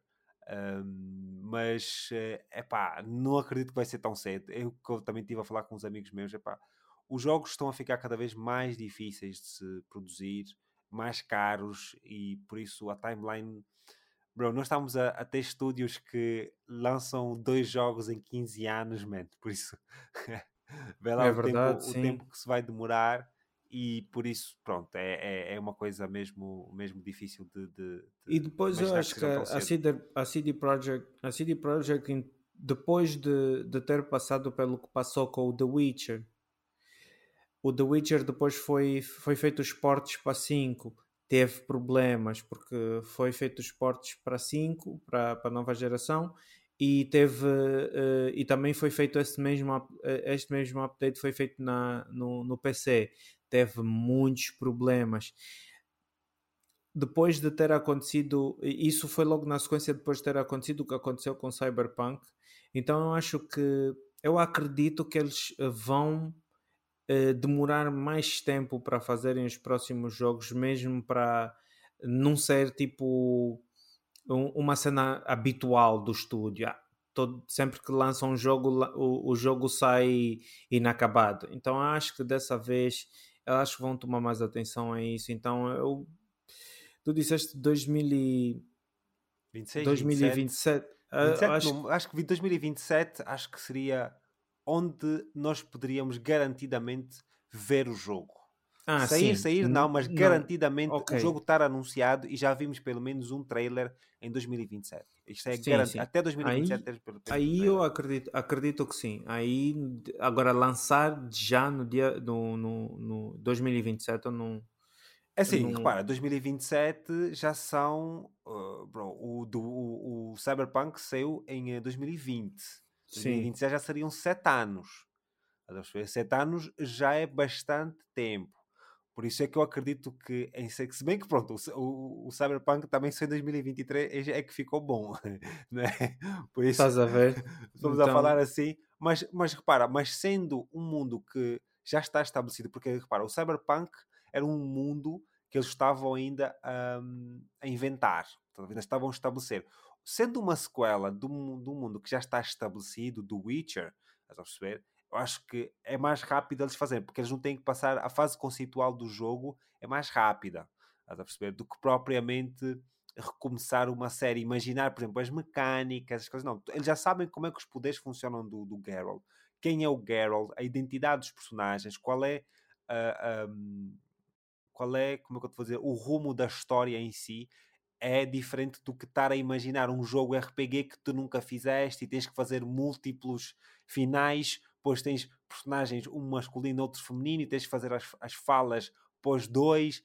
É um, um, projeto muito mais complexo nesse sentido, estás a perceber? Por isso é que eu acredito que para 2027, eu acredito que se não tivermos o jogo já lançado, já sabemos exatamente que tipo de jogo que é e talvez até já saberemos mesmo a data de lançamento, 2027. Acho que é o que eu consigo apostar, porque mais do que isso seria ridículo, porque para, eles não estão a lançar agora, eles não lançam agora, ou melhor, lançam este ano o, o desculpa, o Phantom Liberty, quer dizer, vão ficar durante três anos sem lançar nada, tipo, o dinheiro tem que vir de algum lado. Se bem que a CD Projekt Red tem dinheiro, eles têm, têm o GOG, têm dinheiro de outros sítios, mas dos jogos, jogos em si, epá, têm que, sem DLCs, não estão a lançar nada, basicamente. Tipo, acho que eles precisam de ser um bocadinho mais rápidos também, não vamos estar aqui uhum. a coisa. Mas sim, Tens alguma coisa a acrescentar ou não, podemos, não, não. podemos avançar? Não, Mas sim, uh, avançando para aqui uh, a última parte da, da, entrevista, que ela acaba por uh, falar, uma, uma, questão que é colocada é sobre a compra do estúdio. Se a CD Projekt Red poderá estar à procura ou poderá ter alguma chance de ser comprada por, por outra entidade, né? seja independentemente que for. E uma coisa que ele acaba por dizer é que eles honestamente não estão interessados em uh, serem comprados pelo estúdio, uh, isto apenas para consolidar uh, resultados financeiros. O que quer, quer dizer é que eles não, não, não querem serem compra ser comprados simplesmente para no final terem melhores resultados financeiros né? ou chegar aos seus objetivos. Que é uma coisa que eu coloquei aqui nas notas, não sei se no teu ficou, que talvez fosse o plano da Bungie quando junta-se à Sony, porque nós já sabemos que a Bungie estava com muitos problemas e talvez uma das razões que os fez mais aceitar esta aquisição, entre aspas, da, da, da Sony em si, foi o facto de eles estarem com dificuldades a atingir os seus objetivos financeiros a cada trimestre ou a cada semestre ou mesmo plano anual. Por isso, eu queria saber aqui a, tua opinião, de uma forma geral, o que é que tu achas eh, da CD Projekt Red ser comprada ou não? Qual é a tua opinião sobre esse, sobre esse assunto? Na minha opinião, hum, já. Uh, nada, esqueci isso. Deixa só a CD Projekt Red onde está, está muito bem. Estão a Sim. fazer o que, o, que, o que eles podem, estão a fazer eh, na medida do possível, estão a fazer as suas coisas. Deixem só conforme está, está bom assim. Sim, exatamente. É, é, é eu, eu, eu, também, eu também acho que sim. Acho, acho que é que faz, faz bastante sentido isto que eles hum, que ele, que ele diz, né? faz bastante sentido e também não faz sentido nenhum, honestamente, mesmo para, estarem à procura de, de, serem comprados e depois dar, de dar porcaria, dar mesmo merda, para, para não dizer mesmo coisa, para dar mesmo merda, não vale a pena. Não mexe onde não está não tá coisa. Porque eles em também.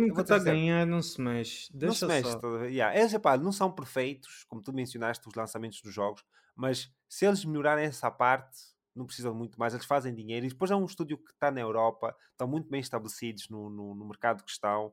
Eh, e por isso eles são representantes do, do, do, país deles são representantes daquela indústria e acho que não faz muito sentido mesmo estarem a mexer-se para qualquer equipa ou qualquer lado. Acho que onde estão tão bem. E o que é uma coisa que ele diz, eles já trabalharam muito para chegar onde chegaram e não acredito que eles vão.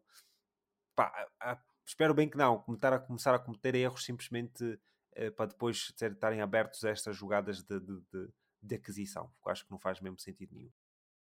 Mas pronto, esta foi então a entrevista com Adam Kaczynski. Acho que eles deu-nos aqui bastante informação. Veremos então qual vai ser a próxima fase da, da CD Projekt Red, quando é que poderemos ver alguma coisa, mas eh, pronto, quem sabe, quem sabe será mais cedo do que, do que nós imaginemos.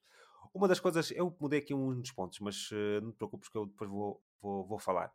Uma das coisas que nós também aqui falámos, uh, um dos pontos que eu queria tocar e nós não falámos no, no último episódio foi, nós chegámos a mencionar, mas depois não, acabamos por não falar, é que as vendas da PlayStation, uma da, tem a ver com a leak da Insomniac, uh, em que nós tínhamos um gráfico que mostrava as vendas de vários jogos da Insomniac, da Insomniac não, da PlayStation em si, através da leak da Insomniac. E eu queria comentar aqui só alguns valores interessantes de alguns jogos, em termos de vendas, o total de vendas. Uh, isto são resultados que já têm alguns anitos, mas ainda assim são relevantes para os jogos mais antigos, nomeadamente o Bloodborne, não é? Em que nós, pronto, nós não podemos partilhar este, este, este gráfico, mas para o pessoal que quiser procurar é só ir ver a internet, acredito que vai encontrar porque está, está, muito, está muito espalhado e vai ser impossível a Sony deitar abaixo. Que, em que nós temos o Ratchet Clank, o Ratchet Clank, o Bloodborne, peço desculpa, que está com cerca de 7 milhões, ou está com mais de 7 milhões de cópias vendidas ou unidades vendidas. O que é um valor muito superior aquilo que eu imaginava inicialmente. E eu queria saber a tua opinião sobre isso e porque é que a Sony não aposta na sequela. Pode ser muitas razões, né? A From Software uma delas, mas uh, diz-me o que é que tu achas e diz-me deste, destes números que estavam dentro das tuas expectativas. Olha, por acaso eu também não estava à espera. Isso daqui tipo foi um, um blow mind, para ser honesto. Mas também temos, temos uma coisa, que o jogo, pá, saiu em 2015, já são muitos anos, o jogo já teve muitas vezes em promoção, por isso isso não, não foi sempre full price, sim, mas, mas, ainda assim é um valor elevado, sim, sim. Sim, mas é, são, é muito. É muito, é muito, e, e mano, esse valor, tu quando vendes isso, eu já vi sequelas a saírem por muito menos.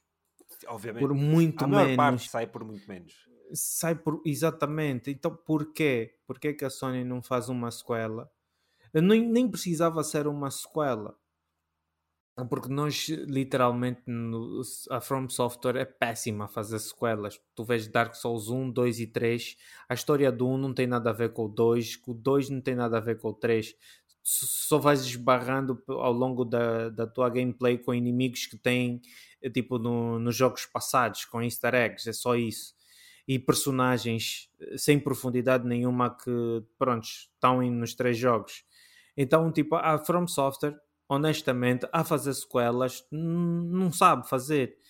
Tipo, então nem é fazer uma sequela do Bloodborne, é só apenas, apenas tipo explorar aquela aquele universo, explorar uh, tipo aquele canon e tal e trazer uma cena pronto, com a mesma, com a mesma experiência, né?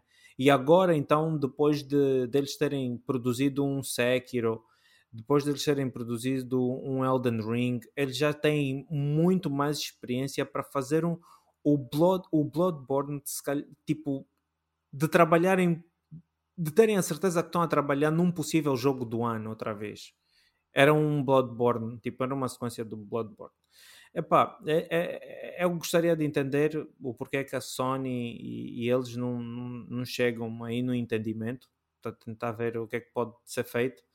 Mas enfim, a gente, a gente como fã fica aqui na torcida e a torcer Sim. para que alguma coisa aconteça, Acontece. mas eu não estou a ver nada assim por aí virado. Sim, não tão cedo, não tão cedo. Outros números que eu acho aqui interessantes de falar, uma deles é o, o Dead Stranding. Eu só queria ver se encontrava aqui exatamente onde é que, onde é que está. Pronto, temos aqui o Dead Stranding, que pôs para a PlayStation 4. Depois tivemos o update 1.5, que acabou por ser a, eh, a versão definitiva para a PlayStation 5 mas mesmo juntando as duas, aqui no tempo que esta leak aconteceu, ou deste documento ser estabelecido, o Death Stranding tem pouco mais do que 5, pouco, pouco mais do que 4 milhões de cópias vendidas. O que para mim epá, é um número elevado, honestamente, é um número bastante elevado, mas uh, da forma que falam do jogo, uh, às vezes parece, parece que é mais. Estás a perceber? Parece uhum. que é uhum. muito mais, mas, mas sim. Tipo, outros números aqui completamente ridículos. Temos o Spider-Man com 22 milhões, mano. Isto é. Isto é... Pá, eu nem sei o que dizer, honestamente. Falar do Spider-Man, 22 milhões de cópias. God of War, 21 milhões. Horizon 19, Uncharted 4 com 18. Epá, isto é o The Last of Us para PS4 18.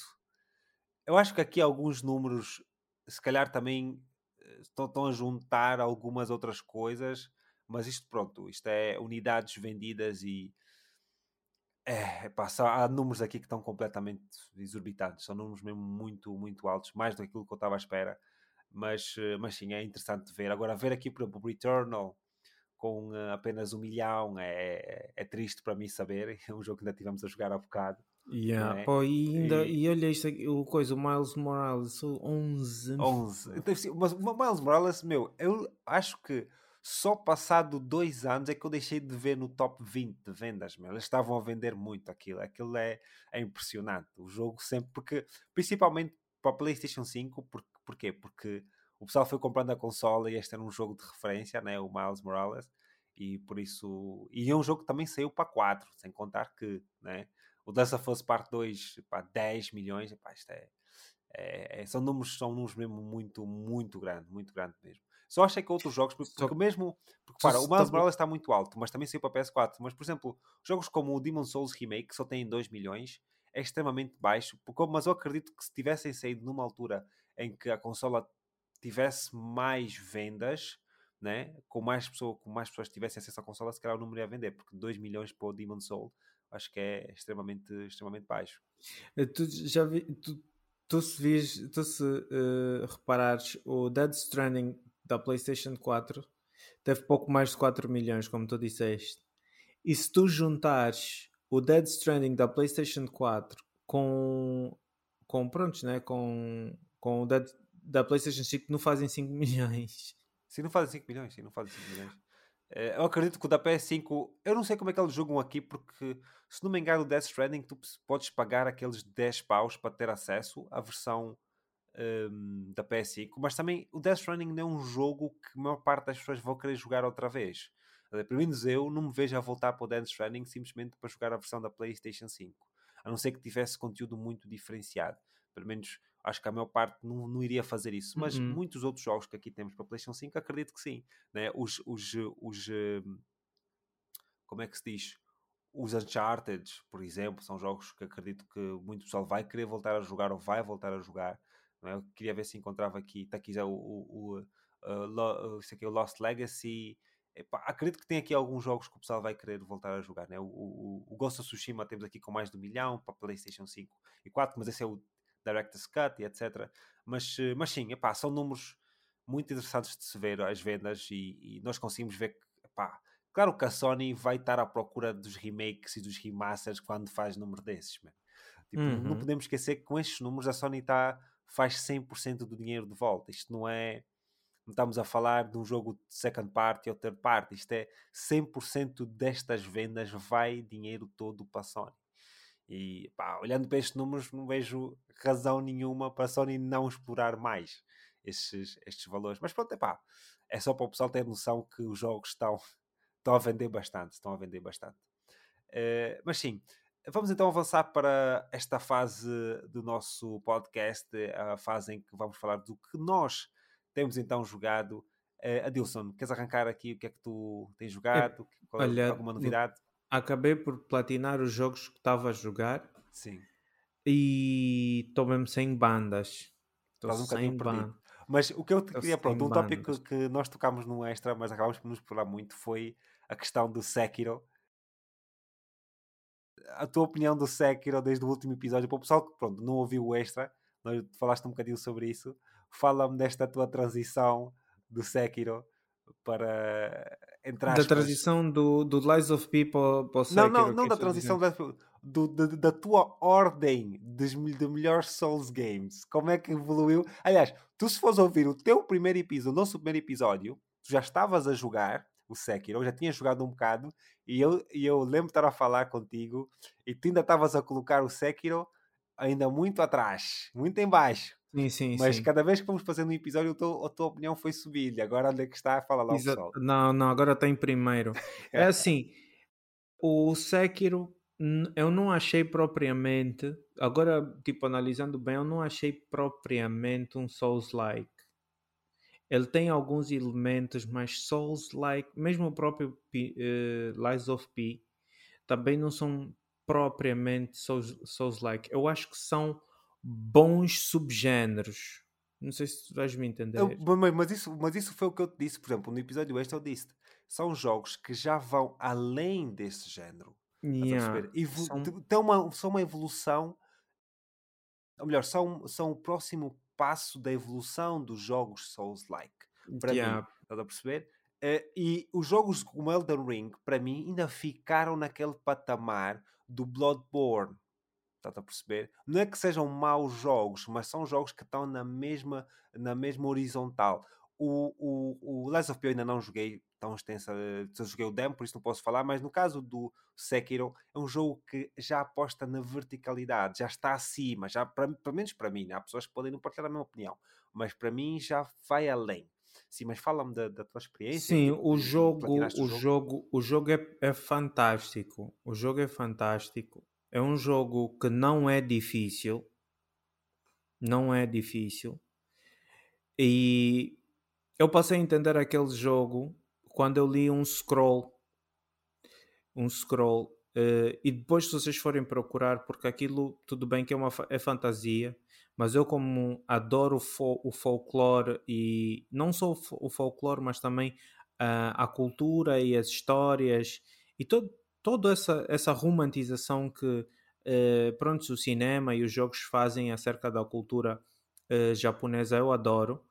E o Ishin, Ishin, que é o nome do, do gajo, ele uh, tipo, é inspirado num personagem real. E ele como e ele batalhou tanto e ele treinou tanto que ele desenvolveu uma arte que era mais mortífera se o adversário também tivesse com uma katana. Mano, tu quando lês aquilo, tu percebes, não, estou a jogar isso de uma forma completamente errada. Pera, calma. Tu, olha, sabes o que é que eu fiz naquela altura? Naquela altura eu peguei, eliminei o meu save e comecei o jogo de novo. e, eh, e, ignorei completamente tipo o facto de ter vida no jogo, a, até a minha própria vida. Se tu começas a ignorar um bocado a tua vida, deixaste de preocupar em, em tomar dano e pura e simplesmente olhares para os movimentos dos teus adversários, é sucesso o jogo. Tu começas a ter sucesso no jogo.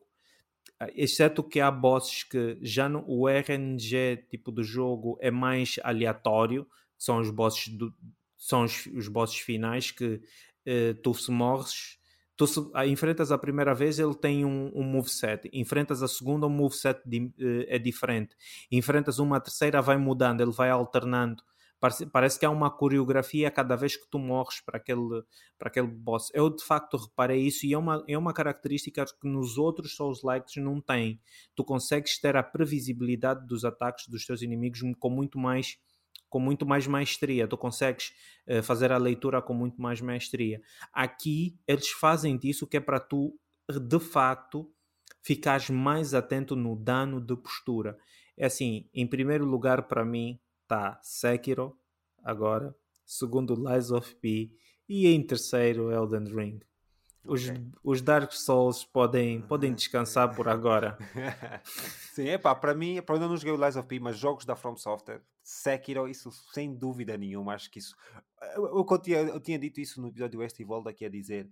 O Sek, eu, eu, eu, no, eu, eu bastou jogar 10 entre meia hora de, de jogo de, de Sekiro que eu comecei a olhar para as possibilidades daquele jogo. Eu disse: não, isto aqui vai ser uma aventura que vai dar para contar. Estás a perceber? Porque eu, para mim foi muito claro as diferenças. As diferenças do jogo, a velocidade do jogo, a, a praticalidade dos combos, como é que funciona a, a, movimentação, como é que os inimigos, como tu disseste, são imprevisíveis, porque tudo bem, uh, o Sekiro, o Sekiro não, não, desculpa, o Souls-like tem sempre aquela, aquela brincadeira, os mimos que acontecem, né? que tu nunca estás à espera, ver. às vezes acontece o inimigo, dá-te uma porrada e tu uh, cais do precipício e às vezes morres por, por uma coisa. Esta aqui amplia muito mais, porque uma coisa que tu disseste muito bem no episódio extra foi que qualquer inimigo mais noob, às vezes não estás à espera, o gajo de repente fica o mestre. Exatamente. de repente fica o mestre, meu. O gajo começa a dar, dar gols para tudo que ela te fica, opa, este gajo aqui de repente é o quê? Evoluiu? Exata, exatamente, exatamente. Yeah. E, e, e jogando, e tu ir jogando o jogo tu começas a perceber mesmo que o Miyazaki ali ele tentou e eu e é uma cena que eu digo que eu também te disse que eu fiquei muito triste de não ter feito que é ter jogado o jogo day one.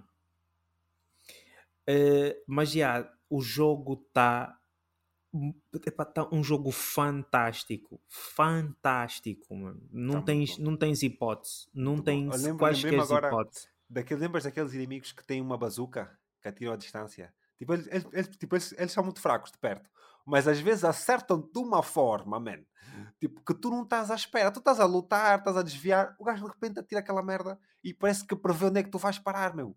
E acerta-te daquilo com uma precisão, meu, que é ridículo, meu. Tipo, what the fuck? Mas torna, torna o jogo interessante. Torna o jogo interessante. Aqueles gigantes né, que ficam a bater no chão, Exato. às vezes o... de uma forma ridícula. É, é, é, é eu, percebi que, eu percebi da internet que muita gente achou a luta do. Pronto, vai, vai aqui spoilers, mas também o jogo já tem alguns anitos. Eu levei spoilers do jogo e só joguei o jogo agora, então vocês também vão tomar um spoiler, não faz mal a ninguém. Muita gente acha que a luta com o dragão é a luta mais bonita do jogo. Não, não, nem pensar. A luta para mim mais bonita do jogo é a luta com, com o pai dele, mas no, em full potential. Sim, sim, sim. Ah, Ali, eu acho Aquela que. Luta, maniga. Sim. sim. Deixa eu só acabar. Aquela luta, se tu das o parry na hora certa, se tu fazes todos os counters, se tu não tomas. Se tu fazes aquela, aquela boss fight, literalmente, sem tomar dano e sem consumir uma vida, maniga, aquela luta mais bonita que eu já fiz, que eu já tive em todos os jogos que eu já joguei. Mas, olha, estás a ver, estás a ver essa, essa beleza que estás a ver no, no combate? Aquilo que nós estávamos a falar nos nossos jogos, nos, eh, nos, eh, nos extras, aquela mestria do combate, aquela uh, coisa tão minuciosa ao ponto em que se tu fizeres todas as jogadas perfeitas, o jogo parece uma dança, estás a perceber?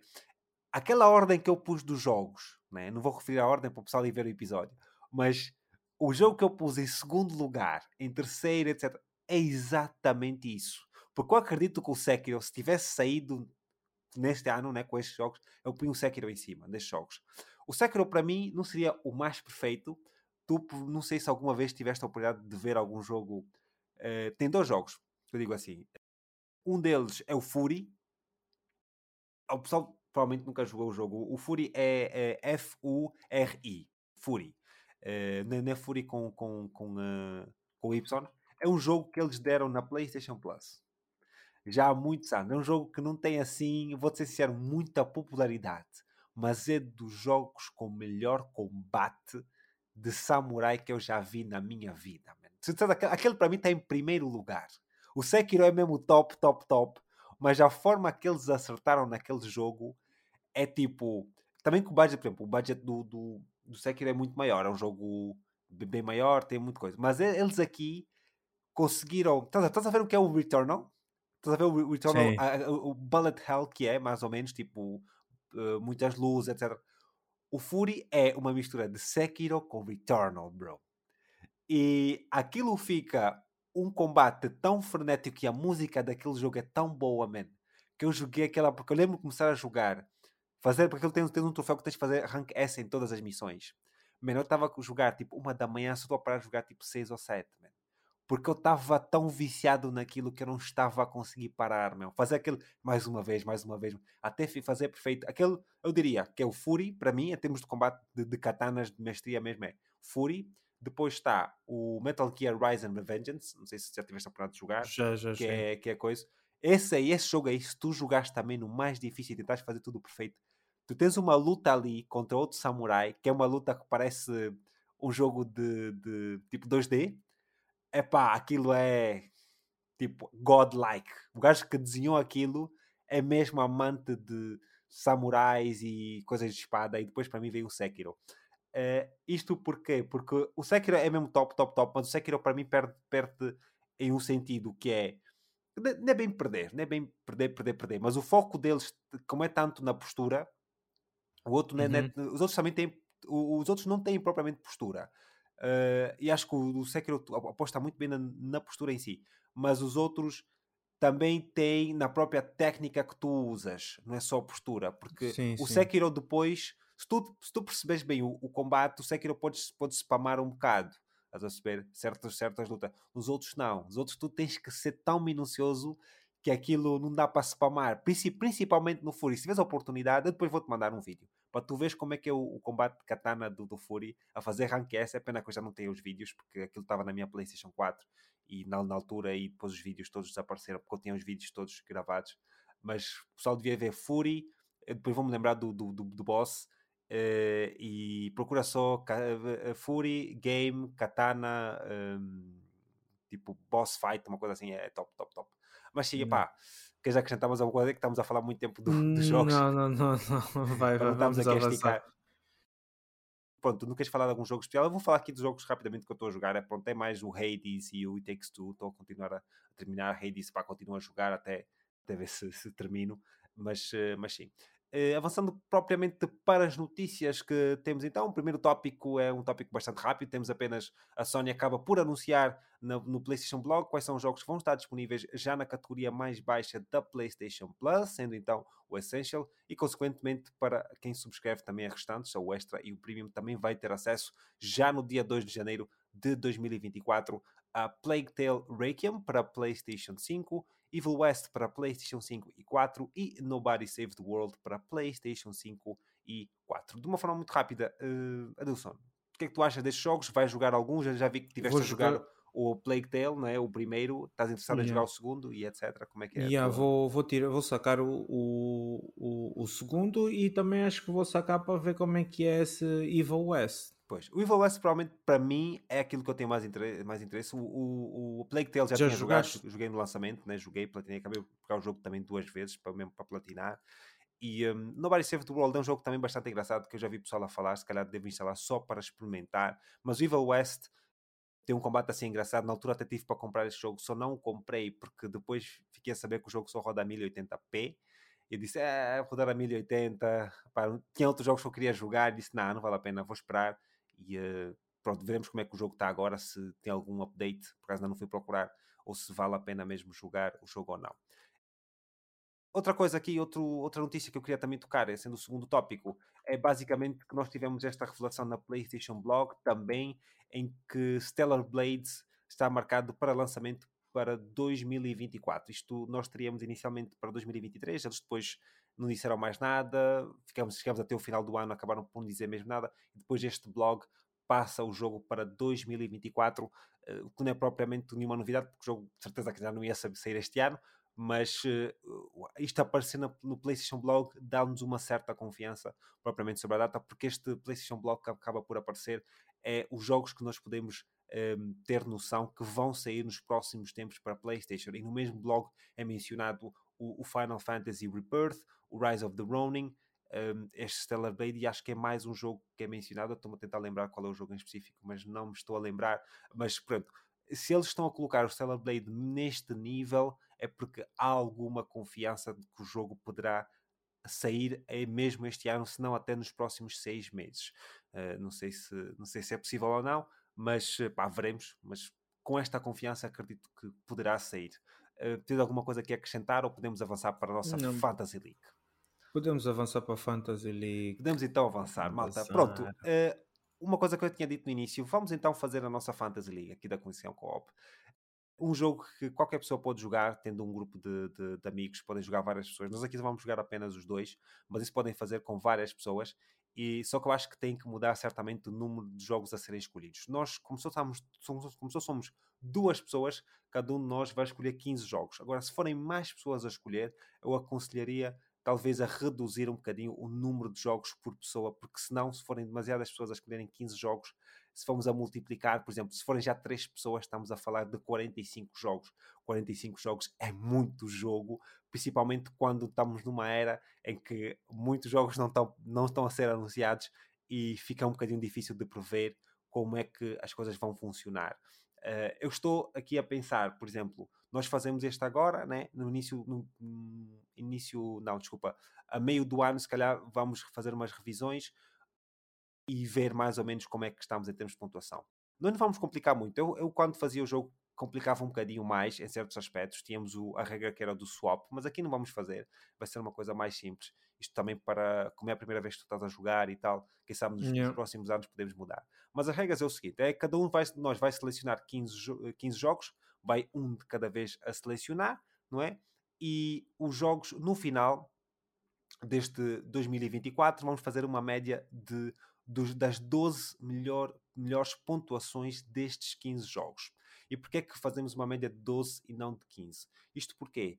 Porque uh, os outros 3 jogos é simplesmente caso algum dos nossos 12 jogos não saiam este ano, sejam adiados. Então temos oportunidade. 12 ou 15? Não, não, calma, é isso que eu vou dizer. São, são 12 jogos que são precisos para a média, mas nós vamos selecionar 15.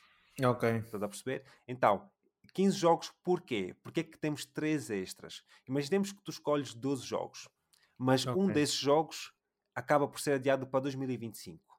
Tu pegas qualquer, na maior pontuação desses 3 jogos restantes e pões, passas para o 12. Estás a ver? Tens na mesma o quê? a média de 12 jogos. Estás a perceber? Então, nesse caso, uh, não perdes, não, não, tens nenhum jogo até 0 pontos. Mas imaginemos que tu escolhes os 15 jogos, mas 4 jogos são adiados. O que acaba por acontecer? Se tens uma média né, de 11 jogos, mas tu tens contado 12 na mesma. Quer dizer que um daqueles jogos vai ser a 0. Porque, e depois tu dividis os, os, os, eh, os 12 né, por, por, os 12 jogos somatórios dos 12 por, por 12, vais ter um jogo a zero, vais ver que a tua pontuação a média vai baixar bastante, porque um jogo é zero, não. obviamente, não é? E, e, tens uma desvantagem muito grande. Mas por isso é que damos três jogos caso algum jogo uh, se pare. Por exemplo, se, fossem, se nós fôssemos três pessoas a escolher, três pessoas a jogar, por exemplo, eu provavelmente já baixaria o número de seleção de jogos para 10.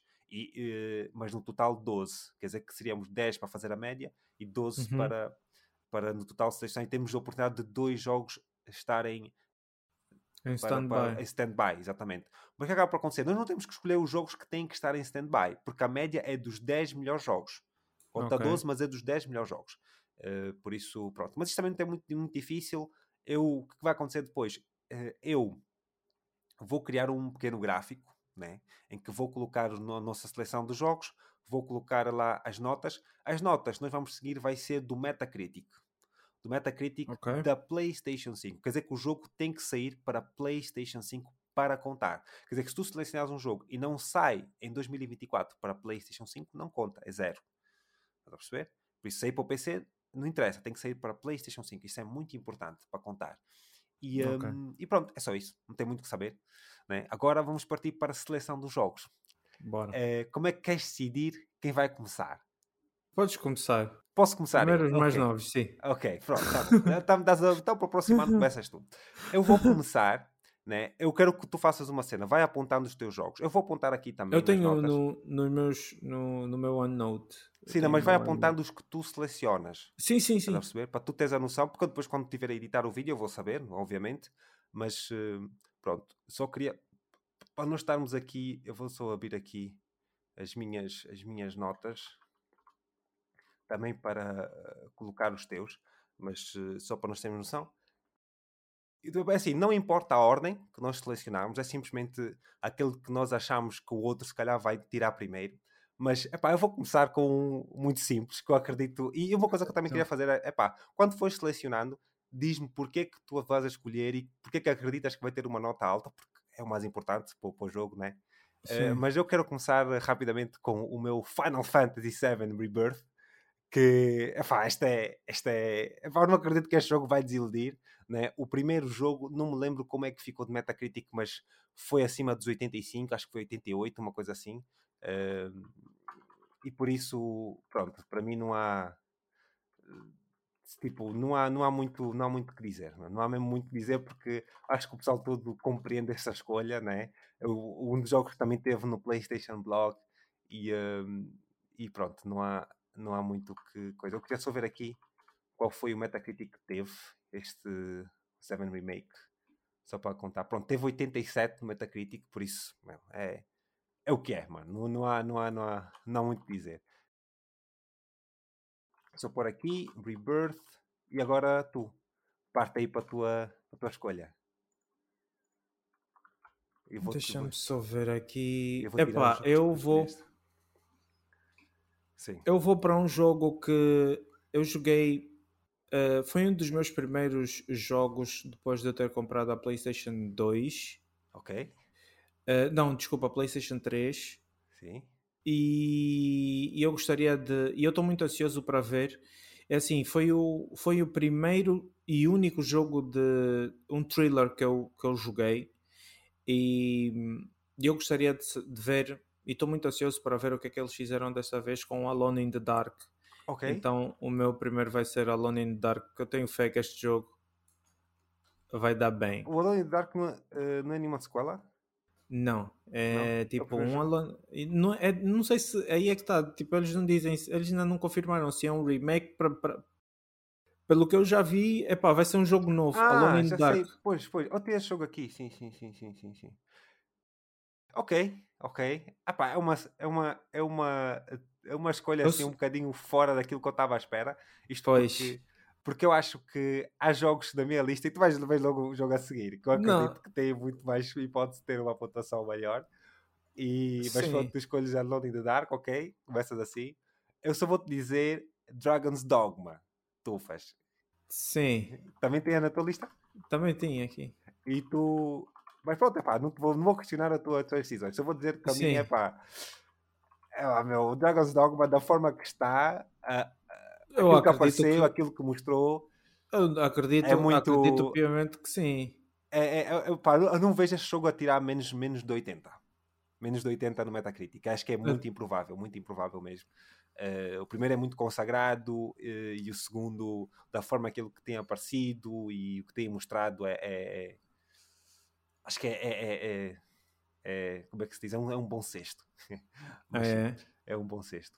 Uh, mas pronto, diz-me lá, diz lá o teu, uh, teu próximo jogo. O meu próximo jogo, epá, não desiludiu uh, okay. no lançamento. Já foi considerado jogo do ano.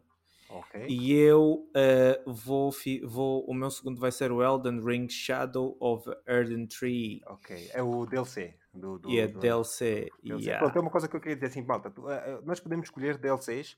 A única coisa que impede que não seja uh, escolhido para, para estar presente é que se não tiver uma, uma avaliação em separado no Metacritic. Por exemplo, eh, as expansões têm tendência a ter também uma avaliação no Metacritic e essa parte é importante para nós, porque por, o que acaba por acontecer é que, eh, como tem avaliações individuais, o, o, a pontuação do, do, neste caso do Elden Ring, não conta. Conta é do DLC. Pronto, esta é a parte mais importante.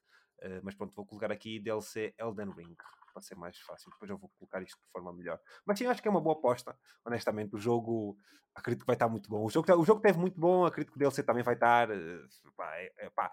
É, é, daquelas, é daquelas que já faz mais sentido. Pronto, se tu não escolhesses, eu, fosse, eu ia escolher, vou-te ser sincero. É garantido que eu ia escolher, porque acho que é, é um bom dunk para, para, para cá estar. Vou avançar então com. Uh... Epá, esta aqui já, já começa, já toca num jogo muito amado por mim, que é o Tekken, e é o Tekken 8. Meu, aquilo que nós vimos do jogo até agora está tá fantástico, o pessoal está a gostar mesmo muito, está a ter uh, uh, reviews muito interessantes. Tendo agora estes últimos dias, houve uma conversa aí sobre acessibilidade no jogo e acho que o pessoal está a fazer alguma confusãozinha sem, sem razão nenhuma, mas de uma forma geral acho que vai, vamos ter uma boa, boa aposta mesmo para, para o jogo pá, e uh, vai, ser, vai ser interessante de, de ver como é que isso vai ficar, mas eu não acredito que o Tekken vai ter menos que 80 também. Tipo, a, a, o meu segredo é, é, estar sempre acima de 80. eu não quero jogos a menos que, que, eu não acredito que vai ter menos que 80 pontos. Acho que é, é difícil, mesmo para o Tekken 8. Uh, o Tekken 7, por acaso, não sei como é que ficou, até vou ver aqui. Mas o Tekken 7 saiu numa fase diferente uh, da vida assim do jogo e mesmo daquilo que, que era esperado. Mas uh, só, para, só para verificar, por acaso não cheguei a ver como é que ficou o Tekken 7 na, no Metacritic. Mas pronto, Tekken 7 está com 82. Eu, eu acredito que este aqui vai ter mais. Até porque é um jogo completamente diferente, com mais aposta mesmo no, no, no jogo em si. E por isso, pronto, é, é, o Tekken que eu, que eu vou escolher. Uh, o que é que tu tens uh, como terceiro jogo? Assim, o meu terceiro jogo está uma estratégia mais. mais. digamos assim. por números mesmo vai ser o, o Hades 2. Oh, okay? shit. o primeiro, o primeiro Mas... o, é, mesmo, é mais estratégico mesmo para a pontuação, porque eu escolho a primeiro um jogo que eu não tenho a certeza de, de até onde vai chegar. E bom, antes de, antes de escolher o Hades e pôr o Hades na minha lista, eu fui ver quanto teve avaliação o Hades. O Hades, o, o que tu estás a jogar, teve 93.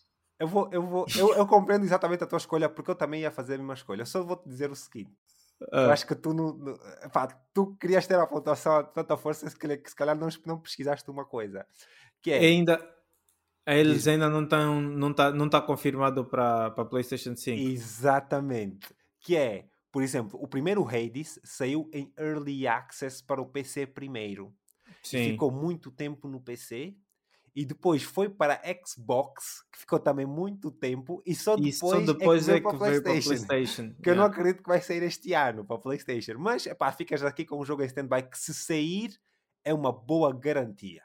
Isso é verdade, é uma boa garantia, porque é um jogo também que eu tinha aqui. Só que, epá, como a probabilidade de sair é muito baixa, pelo menos no meu ver, vou, vou, vou, porque nós vamos falar dos nossos jogos mais antecipados uh, para o uhum. próximo ano e o Hades vai estar lá na, na minha lista provavelmente. Vou, vou ainda, estou a julgar, mas, uh, mas sim, vou colocar aqui então para ti o um, Hades 2 mas uh, já ficas com um jogo assim que eu. Epá, pronto, uh, veremos. É, mas sim, é uma boa, é uma boa aposta. Eu vou também retirar aqui da minha lista se eu puder, porque está mesmo muito em baixo. Eu pus o Hades 2 na minha lista, está Não, o meu também está tá mesmo lá, lá, lá bem baixo. Deixa eu ver onde é que eu tenho aqui Hades.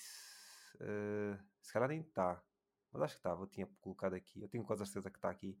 Mas, eh, mas pronto, depois vou encontrar e retirar da, da minha lista. Mas sim, pronto, epá, acho que faz sentido. Uh, eu vou selecionar aqui. Eu estou decidido em dois jogos. Dois jogos que acredito que vão ter sucesso.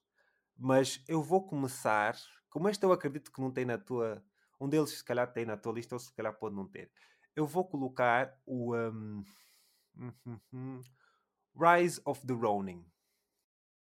Uh, isto, este é um jogo que eu honestamente não tenho muita certeza se vai ter eh, uma boa pontuação. Mas, é pá, como apareceu no PlayStation Blog, eu vou, vou, vou, confiar neles que eles viram algo interessante e apostaram no jogo para o jogo estar second party. Acredito que o jogo, pelo menos um 75 de Metacritic, deverá ter. Estás a perceber? Só para manter a média também. E, uh, e por isso vou estar aqui no Rise of the Ronin, mesmo para, para garantir este jogo da Team Ninja. Né? Os outros jogos dele também nunca foram maus. Eles não fizeram maus jogos, mas pá, não é propriamente aquilo que eu estou muito ansioso, mas pronto, vai ser interessante. Uh, Fala-me aí do teu quarta, da tua quarta seleção. Bom, a minha quarta seleção foi porque eu uh, este ano joguei bastante o Diablo 4. Ok. E, e eu vi a ascensão né, de, um, de um jogo que fez muito barulho, a comunidade fez muito barulho e muita gente falou do jogo. E a minha, o meu quarto o selecionado vai ser o Path of Exile 2. Que eu acredito que este jogo uh, vai, vai, vai conseguir aqui uma boa. Quanto é que ficou o primeiro? O primeiro, deixa só ver que eu tenho aqui aberto.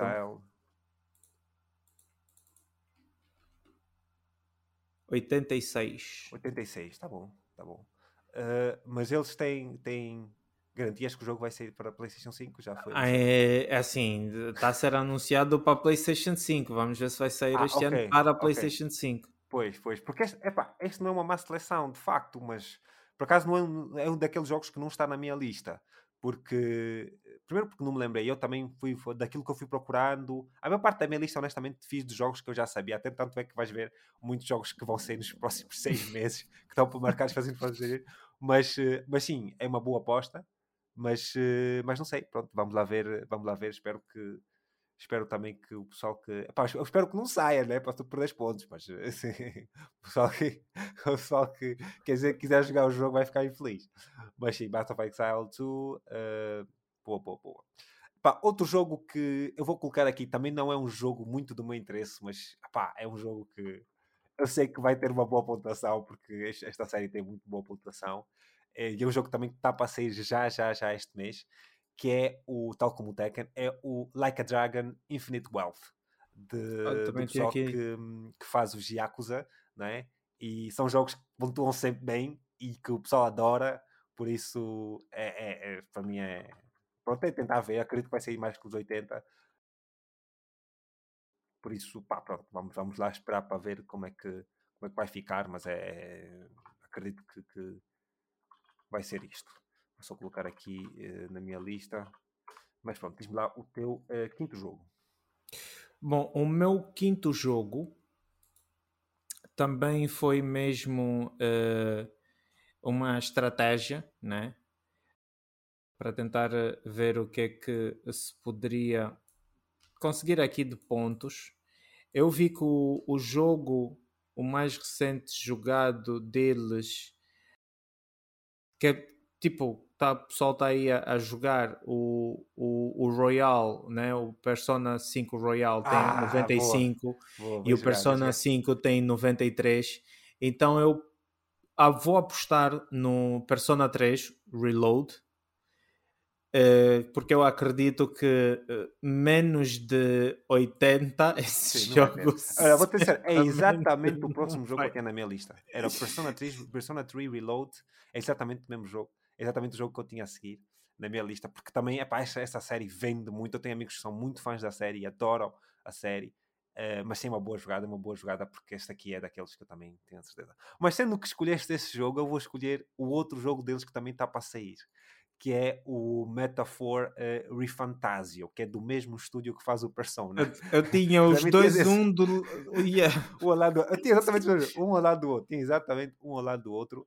Isto uh, porque, pronto, o Persona já conhecia, já conheço a série já há um bom tempo e uh, nunca foi assim que eu tentei jogar um bocadinho na PS Vita, o Persona 5, Persona Golden, o Persona 3 Golden, acho que era esse.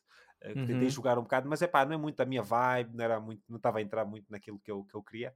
Mas uh, eles depois anunciaram este jogo há pouco tempo atrás e eu fiquei, é pá, são os gajos de Persona, decido, acredito que vai fazer uma boa pontuação, acho que é uma boa aposta também. Mas, uh, mas sim, fala-me então do teu sexto jogo.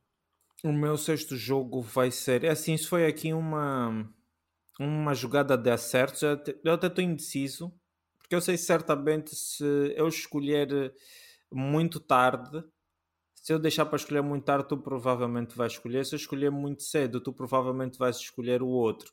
Sim. Então, uh, epá, eu vou torcer para que o próximo não seja o que eu quero, o, o meu, a minha segunda opção e vou escolher já este. O meu vai ser o Lost, o Lost Soul Aside. Não sei se tu já ouviste Lost falar. Soul. Lost Soul Aside. Yeah, eu quero. Eu estou a acompanhar, a acompanhar este jogo e eu acho que este jogo tem tem aquela tem assim um tô com um feeling. Ah, já sei, sim senhor, já sei, já sei. Estás confiança um que este jogo vai ser em 2024? yeah, tô, tô com confiança. Ah, vai... olha, vai com, vai com Deus, mano. Porque eu vou ser sincero, não tenho essa confiança que tu tens. Eu também quero que saia, sair é uma mais-valia para mim. Mas assim, este jogo é daqueles jogos que eu provavelmente não iria escolher, nem sequer está na minha lista. Isto é, é, muito, é muita incerteza, honestamente. Uhum. Mas, eh, e depois é muita incerteza e o próprio estúdio, tipo, é, é assim, eu, pelo menos para mim, é, é, uma aposta mesmo, é uma aposta muito grande. Acho que há, há, há certezas maiores, mas sim, pá, sim, está sim. contigo, está contigo, é o que é. é. O jogo, por acaso, que eu estava à espera que tu fosses falar agora. É o Stellar Blade. Hum, por acaso, não, não era esse. É, é o jogo, ah. o seu Stellar Blade, porque o Stellar Blade até pode ficar contigo. Era o The Last of Us Part 2 Remaster. que esse aí é garantido pontuar. nem está na minha lista. Tá Só para ver o quanto eu não gosto dos remasters, dos remakes de. Esta aqui, é pá, eu tenho a certeza absoluta que vai pontuar bem. Tipo, o primeiro jogo pontuou bem. Tipo, o primeiro jogo, desculpa, a versão original pontuou bem. Esta aqui ah, essa é, daí... vai pontuar. Esta aqui é mesmo é, tipo, pontos gratuitos. Por isso tenho mesmo a certeza que, que, que que vai pontuar. Deixa-me só colocar aqui na ordem correta que eu coloquei na lista errada. Um, eu fiz. Uh, esse é o meu sétimo jogo. E tu fizeste o sexto agora, não é? Lost Aside. O que é que vais escolher? O Stellar Blade? E yeah, Stellar, Stellar Blade. Blade. Coisa para bons jogos coreanos. O Stellar Blade é para assim, eu também iria colocar, mas está muito baixo na minha lista. Isto porque é, é uma incerteza muito baixo até não, por causa é dos próximos até, mas está um bocadinho baixo porque é, é, é um bocadinho. A incerteza é, é, é, é, é grande, estás a ver? Tipo, não sei se, se vamos ter assim grande esperanças de, de o ver, estás a ver? Agora tipo daqui, daqui em diante acho que agora mesmo são jogos coreanos que eu tenho. São jogos coreanos. Damn, nigga, vai, vai mesmo estar aqui. Bro, estás muito longe. Jogos coreanos. Mas pronto, então. Uh, a falando... maior parte acho que vão ser jogos coreanos que Ok, tenho. então falando aqui em um, jogos coreanos. Que pá, que não, acho que este não é coreano, sinceramente, mas. Uh, deixa eu ver se é mesmo que é coreano. Eu ia falar à toa. Mas acho que este, este, este jogo é coreano. Ou não é? Espera aí. Uh, Qual é o estúdio que faz esta porcaria. Não, não, é um, é um. É, é, chinês, é chinês, é chinês. É o Black Myth Wukong. Pronto, este aqui. Pronto, este, este aqui eu acabo por colocar porque já é um jogo que. Pá, já, já era para ser este ano, né? Este ano, ano passado, né? Foi, mas foi adiado. E como aquela forma de adiar foi muito de. Pá, só nos falta mesmo para terminar. E parece mesmo que o jogo sai este ano e com esta hype toda dos, dos Souls-like e daquilo que apareceu, aquilo que eu vi, acredito que pá, a pontuação... a chuva de bugs, a chuva de bugs que tinham nas apresentações, é isso que tu viste? Não, não, não, não, mas, mas, mas é mais a, a hype que, jogos, que o jogo tem, a perceber? Tipo, eu acho que é daqueles jogos, da forma, do género que é, e da forma que... Uh, tu viste a última está gameplay? Está a ser esperado, vi, vi, vi, da forma que o jogo está a ser esperado, pá, eu pelo menos acho que consigo garantir um 75 Menos ah, que isso, sim, não sei, sim, não sei sim, se... Sim. Não, não menos se... que isso também acho Não acredito muito. muito. Tipo, é que é para manter a média, mano. Eu, eu, só preciso do, olha, eu só preciso do Final Fantasy Rebirth, Dragon's Dogma e o, e o Last of Us acima dos 90. Tipo, um 91, 92, para mim não preciso de muito mais. uh, e vou colocar aqui o meu uh, Black Myth Wukong para a minha próxima seleção. É já um jogo aqui um bocadinho assim para, para, para o lado, mas é a primeira aposta realmente que eu faço. Mas diz-me lá, o teu oitavo jogo. Aí onde é que está? Onde é que estava? Pô, vocês ainda há pouco tempo estava aqui. Então é o Grand, o, o Grand Blue Fantasy Relink. O Grand Blue, Mas... também por acaso também tinha na minha lista. Mas o Grand Blue é, é, um jogo chinês. E é também chinês. Yeah. Este aqui por acaso também tinha na minha lista. Estava um bocadinho abaixo. Está uh, um bocadinho abaixo, mas, mas sim, estava aqui. Porque é daqueles jogos que é uma série também bastante popular. Bastante, bastante popular só que eu não sei se este, se este aqui. Deixa-me só confirmar. Eles já confirmaram, pois, já, já confirmaram. Ah, não, pronto, este jogo sai, sai, sai, sai este mês. Se não me engano. Uhum. Sim, sim, sim, sai este mês, sim, Siana. Uh, por isso, pronto, epá, é uma, é uma boa aposta, é uma boa aposta. É daquelas, daqueles que nós já este mês vamos já saber exatamente onde é que o jogo se, se assenta e como, uhum. é que, uhum. como, é que vai, como é que vai ficar. Então avançar para a minha nona escolha que eu tenho aqui? O que é que eu posso escolher aqui na minha nona escolha? É bom, tenho aqui algumas apostas de alguns jogos que. Epá, até vou tirar já aqui o, o link. Pronto. Este aqui é um jogo que vem de um estúdio que o último jogo deles, né? Isto não é um. Não é um... Deixa-me só fazer aqui uma cena, só para ficar aqui, só para copiar já, ficar o paste é que o último jogo deles teve hum, 85 no Metacritic. O que, para mim, epá, é um estúdio que já provou mais ou menos o que é que eles são capazes de fazer, que é o, que é o Vanillaware. É um estúdio, são, são, é um estúdio que faz assim, jogos mais, mais pequeninos. Uhum. E uh, o jogo que, que eles anunciaram, uh, porra, não pus aqui, acho que, ok. O jogo que eles anunciaram é o Unicorn Overlord.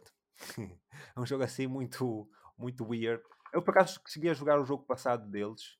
Uh, não sei se foi na Plus uh, que eles deram, assim, que era, que era o 13 Sentinels, que o pessoal também curtiu bastante, teve, teve, teve uma, uma excelente review. E um, epá, é um bocadinho também desse, dessa vertente do Blaze Blue, tá não, não, exatamente assim, os jogos são muito diferentes, mas em aspectos visuais e tal, são, são, vai para esse lado. E, um, e, pronto, é uma aposta assim, porque é um jogo que eu sei que é do estúdio que eu sei que faz cenas fixe e uh, os jogos que estão para, para sair. E eu, quando para encontrar jogos, tipo, a minha pesquisa era uh, uh, estúdios que estão para lançar, estúdios que já não lançam jogos há muito tempo, estás a ver? Tipo, para ver mais ou menos e, e, ver os últimos jogos de Metacritic, porque isso para mim é muito importante, os últimos jogos que foram aparecendo. mas sim, Unicorn Overlord. O que é que tu tens a seguir no nono lugar? Tenho Little Nightmares 3. Little Nightmares, também tenho, por acaso, no, no, na, minha, na minha cena. Eu por acaso pus o. Mas explica-me lá a tua, tua razão de. de por, é mesmo só coisa, é mesmo só pontuação. Eu vi que eles tiveram 82 no Little, no Little Nightmares 2. Bom, vi aqui. Bem. Eh, eu vou ser sincero, eu, eu, eu coloquei este jogo um bocadinho abaixo na minha lista, por uma simples razão: uhum. é que o estúdio que está a fazer o terceiro não é o mesmo que fez o segundo que é uma coisa que para mim disse logo, uh, como não é o mesmo estúdio, vamos lá, vamos lá, vamos lá acalmar. Porque eu também estava coisa, eu por acaso, e Little Nightmare, lembro-me do segundo sair muito bem, mas como não é o mesmo estúdio, eu disse, pá, pronto, vamos, vamos esperar um bocadinho, mas já que tu escolheste, acho que. É, é, mas, é, mas é viável, acho que é uma boa escolha. Só que para mim, mesmo a razão que não me fez escolher mais cedo é mesmo não colocar mais acima na lista, é exatamente por causa disso, porque uh, como não foi o mesmo estúdio, acabou por ser uma dificuldade maior para mim para escolher. Eh, e vou, quero só tirar aqui da minha lista também para não estar a fazer confusão. Acho que já tirei. Já tirei, não, não reparei. Uh, pronto, o que é que eu tenho aqui? O que é que eu tenho aqui que eu posso escolher? Pá, tem aqui uns jogos que. Tem aqui, eu tenho aqui um jogo, mas não sei se, se vale a pena escolher.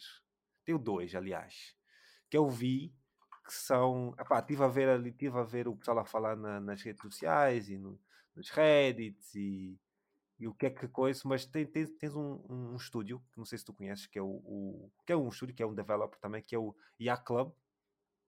Yak Club, que eles eh, fazem assim jogos pequeninos, que é o que é o, fez o, o Shovel Knight, que é, é o estúdio que fez o Shovel Knight, que pá, são jogos muito bem, muito bem recebidos. Eles agora anunciaram um jogo que é o Nina the Hollower.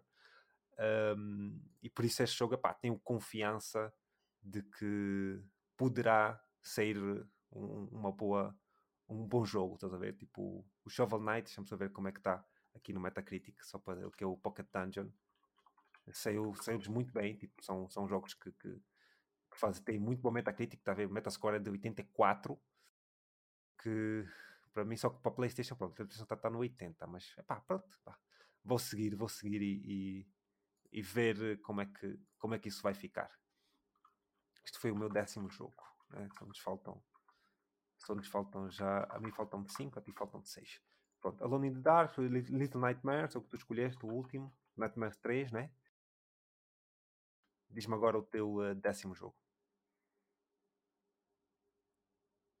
Vai ser a DLC do, do Destiny. DLC Last, do Destiny. La... Tinha aqui o Final Shape. Yeah, Final Shape. Final Shape, yeah. Escolheste bastante tarde, hein? Escolheste depois do, do, tava, do Blade tava... e o caralho. Sim, é mesmo, para saberem mesmo bem que está podre. Que não está assim muito, muito coisa. Yeah, yeah, yeah. Pronto, é pá, Final Shape acho que, que eu acredito que essa DLC vai estar tá boa, mas só mesmo uh, a questão tipo história e tudo mais. Acho que um, o jogo vai ser mais do mesmo. Sim, mas pronto, falando em DLC, falando em DLC, já que falas de DLC, eu vou escolher aqui, escolher aqui a DLC de Final Fantasy XIV Don't Trail. Isto, pá, Final Fantasy XIV é um jogo extremamente popular. As, as DLCs recebem logo bué de bué de pontuações altas e eu, epá, pronto, porque não, já que, porque já estamos a entrar numa fase em que o meu jogo já fica um bocadinho thin, vamos assim dizer, já não estão propriamente a mudar grande coisa, e por isso é que eu digo que quando fizerem, se fizerem um jogo com mais pessoas, não, não façam muitas seleções, porque senão depois eh, vai chegar um ponto em que as pessoas não vão ter mesmo jogos nenhum, vai ser muito difícil. Já, já deixa de ser um jogo e passa a ser já uh, um euro milhões, basicamente. Hum. É muito complicado. Uh, pronto, a tua décima primeira escolha, diz-me lá. Uh, vai ser o Foam Stars. Yeah. Foam Stars, também estava na minha lista. Mas Stars. Porque esse jogo, ele é, ele é tipo muito colorido, muitas cenas, e boa gente está a falar muito, mas esse jogo eu estou a lhe ver bem, olhando mesmo assim bem. Se eu não for jogar, se é que esse jogo não vai fazer ainda ali lá jogar, porque estão, a falar muito bem de jogo. Sim, sim, sim, sim. Por acaso, por acaso é daqueles jogos também que, que eu tenho aqui. Uh, pá, não selecionei porque, I don't know, tipo, não é propriamente uma prioridade, uh, pelo menos para mim. Eu queria só ver aqui como é que estamos. Uh, pois, está aqui. É, é, fica, fica um bocadinho complicado não, não, não, não escolher o jogo que eu vou escolher agora, isto porque pá, são os jogos originais, na altura eu cheguei a jogar um bocado e gostei e são muito, jogos muito bem consagrados ne, ne, neste género, que é o Suicoden 1 e 2, eh, eles vão já anunciaram o remasterizado. Uhum. os primeiros pá, tiveram boas reviews, acredito que o remaster não vai ser muito diferente, honestamente. Tipo, é, é mesmo só para garantir aquele, aquelas pontuações básicas e eu vou colocar aqui, deixa-me só colocar, pronto, vou clicar no coisa correto. Uh, Suicoden 1 e 2, este é o, o, remaster, a versão remaster. Já pus aqui o Foam Stars, só para confirmar, ok, já está. Uh, Fala-me então da tua 12 segunda uh, seleção. Uh, só, para, só para dizer que, pronto, 12 segunda, por isso, os, nós, já, nós já temos 10, 12 jogos, obviamente eu já tenho 12 jogos, vais selecionar o 12 uhum.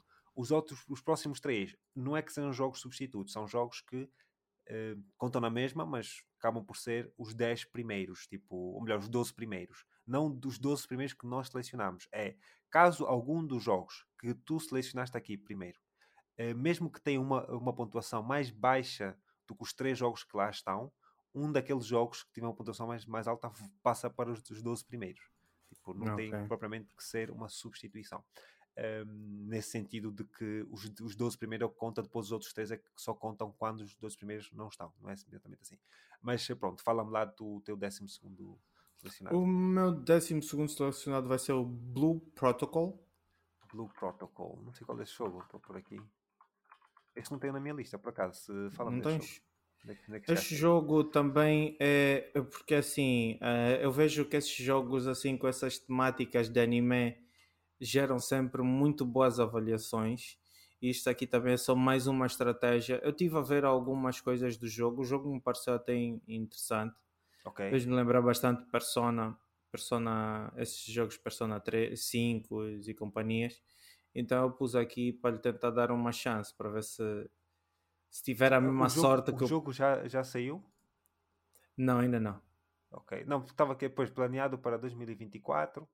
Ok, ok, ok. É justo, é justo, é justo. Sim, senhora. Está aqui anunciado uh, plataformas PlayStation 5. It is, it is what it is. Está justo, está justo, está justo. Por isso, pronto, estás aqui a jogadas para ganhar, assim, ah, jogos que eu nunca ouvi falar sequer. estás a buscar jogos da Steam e o caralho, mas pronto, está bem jogado, bem jogado. Uh, pronto, já pus aqui o Suicaden. Uh, o que é que eu tenho aqui? O que é que eu tenho aqui? Epá, tenho aqui alguns jogos que, que eu não queria pegar tão cedo. Este aqui, tá, se calhar, não ponho. Um, será que ponho este também? Não. Deixa ver aqui, deixa ver aqui. O que é que eu tenho? Só para, só para, só para me lembrar. Há jogos que eu tenho aqui que eu já não me lembro. Ah, peraí. Pois, pois, tenho este jogo aqui. Mas será que ponho este jogo aqui? Porque eu tenho um jogo aqui da Don't Nod. Que é, um, que é um developer que eu por acaso gosto bastante. Eu tenho jogado os jogos deles, os jogos passados. São os criadores originais do, do, do Life is Strange, uh, uhum. do, do, do Vampire, um jogo que eu joguei em 2018. É um estúdio que eu por acaso tenho bastante respeito. Um, é um estúdio que na altura até em, já não me lembro do ano, mas houve um, houve um jogo que eles eram para fazer uh, exclusivamente para a PlayStation, que era o Remember Me, um jogo que provavelmente pouquíssima gente jogou, porque na altura a Sony uh, era para ser exclusivo da Sony, a Sony estava atrás, mas a Sony depois acabou por cancelar o projeto e eles foram à procura de outro, de outro publisher para uhum. fazer um, lançamento e, e, o jogo acabou por sair e que um, foi um jogo que a Capcom é que acaba até por, por publicar o jogo. Eu joguei o jogo, ah, inclusive foi uma das minhas primeiras platinas, vou ser sincero. Lembro-me claramente do jogo. Eu gostei da, da mecânica. E o jogo que eles estão para lançar agora em, um, em fevereiro é o Banishers Ghost of New Eden. Foi anunciado então para PlayStation, para PlayStation 5. E os outros jogos deles o, têm tendência a fazer boas pontuações o Don't Know, okay. o Don't Know, desculpa, o Life is Strange. Primeiro, Life is Strange nem se fala, tipo, é um jogo muito, Sim. muito, muito popular. E os outros jogos deles têm, têm uma fanbase assim com bastante seguidores e por isso pá, queria uh, garantir este jogo porque acho que poderá ser, poderá ser interessante. Fala-me aí da tua 13 terceira seleção. Bom, na minha 13 terceira seleção tenho está tá dividido entre dois jogos da, da Ubisoft Ok, já sei quais são. e... E epá, eu acho que vou dar para o Prince of Persia. Ok. Sim. Porque é Star Wars, Baniga, não sei. Não, não sei. Ah, o Star Wars ainda é muito cedo para nós julgar, mas também tem na minha lista. Mas sim, é, é, é daqueles jogos que. Pronto, tipo, eu já selecionei os 12. Tipo, se os outros três é tipo. É pá, já. Se vier com uma boa pontuação, vem mas seja o que Deus, desde o que Deus, que Deus quiser, estás a ver? Não é muito coisa. Mas sim, sim, faz, eh, faz toda, tens toda a razão. Prince of Persia é o The Lost Crown. Este também já está prestes, prestes a sair, sai dia 18, se não me engano, de janeiro. Uhum. E um, por isso, no, epá, já vamos saber exatamente uh, como é que vai ficar neste, neste, nestes jogos que eu queria ver aqui. Uh, Epá, tenho aqui um jogo. Tenho dois jogos aqui também. Que eu não sei exatamente. Porque há jogos que eu pus na lista já não me lembro exatamente como é que são os jogos. Ah, ok, já sei, já sei. Pronto, ah, sim, sim, sim, sim, sim, sim. Temos o. o... Epá, este jogo aqui é também um jogo muito popular, teve muito sucesso na altura que saiu, que é o Hollow Knight. Uhum. Não sei uhum. se tu te lembras. E eles agora estão para lançar o Silk Song. Hollow Knight Silk Song e, pá, esta é daqueles que eu também tenho a certeza que vai pontuar bem. Tipo, é, é, acho que vai ser muito difícil não pontuar bem. Se bem que eu não, acho que este jogo ainda não tenho a certeza que se sai ou não este ano. Queria, queria só ver. Exatamente. Pois, ele está a dizer a lançar em 2024, ainda não tem assim data, data específica, mas eu vou colocar. Acho que é um jogo, também não é um jogo assim muito complexo para fazer, tipo, em relação tipo, aos outros jogos que nós já falámos, tá? Por isso, uhum. pode, pode sim sair este ano. E se este ano o jogo sair este ano é, é, é acredito, depois do, do, primeiro jogo, né? Uh, acredito uhum. que este aqui pronto, é um jogo também que eu tenho amigos que falam muito bem do jogo, muito bem mesmo. É que pá, nunca, nunca dei assim uma grande oportunidade, isto porque é, pá, só para tu veres, o primeiro jogo tem 90 no Metacritic, mano. Tipo, deixa eu ver para a PlayStation 4. Uh, pois, por acaso até não, não aparece aqui no, no coisa. Eu sei que está na PlayStation 4, mas por, por alguma razão não tem review para PlayStation 4, which is fucking weird. Uh, não sei como é que eles. Ainda está aqui to be announced. Hmm, I don't know. Mas pronto, espero que o próximo já tenha Phonics. Não faz muito sentido o jogo ter. Uh, ser, mas acredito que vai ter, acredito que vai ter. Tipo, não faz muito sentido estar. Eu acho que este aqui é como ser o primeiro para o PC e depois tal. Mas como eles já anunciaram para a PlayStation 4, já yeah, vou colocar aqui. Mas esta é daquelas que é pá, se sair e sair mesmo bem, é pá, vai sair mesmo bem, estás a ver? É aqueles que é garantido. Mas sim, fala-me então da tua 14 seleção. Eu concordo. Eu concordo. Concordo. Yeah. É, isso aqui estás, estás a tirar mesmo na fogueira. yeah, ui, vai, vai sair bem. É pá, meu, tu não sabemos, não sabemos nada desse jogo e tu estás a. Mas é pá, e, e vai ser este ano, tipo, ok, ok, ok. Mas também, pronto, é assim. É uma boa jogada sair mesmo bem, Sony, como é, mas. Essa é mesmo a tirar na fogueira. Eu não, eu na esse, Sony, esse, esse eu na Sony, lista. Eu na Sony confio. Eu também confio, mas passei logo este ano, tá, tá, tá. Mas pronto, vou pôr aqui o Concord, já está. Uh, vamos então partir para a minha última seleção, 15 quinta. Uh, epá, a minha última seleção, já que pronto, uh, não, não vou dizer ainda, vou, vou depois, depois vamos ver os últimos jogos restantes que nós temos. Eu também tinha aqui o Star Wars, o Outlaw, né? o da Ubisoft, provavelmente é aquele que estavas a falar também, né? Uhum. Entre os dois jogos da Ubisoft. E opa, tem aqui um jogo que nós vimos na PlayStation durante o evento da PlayStation, mas pá, se calhar não vou pôr este.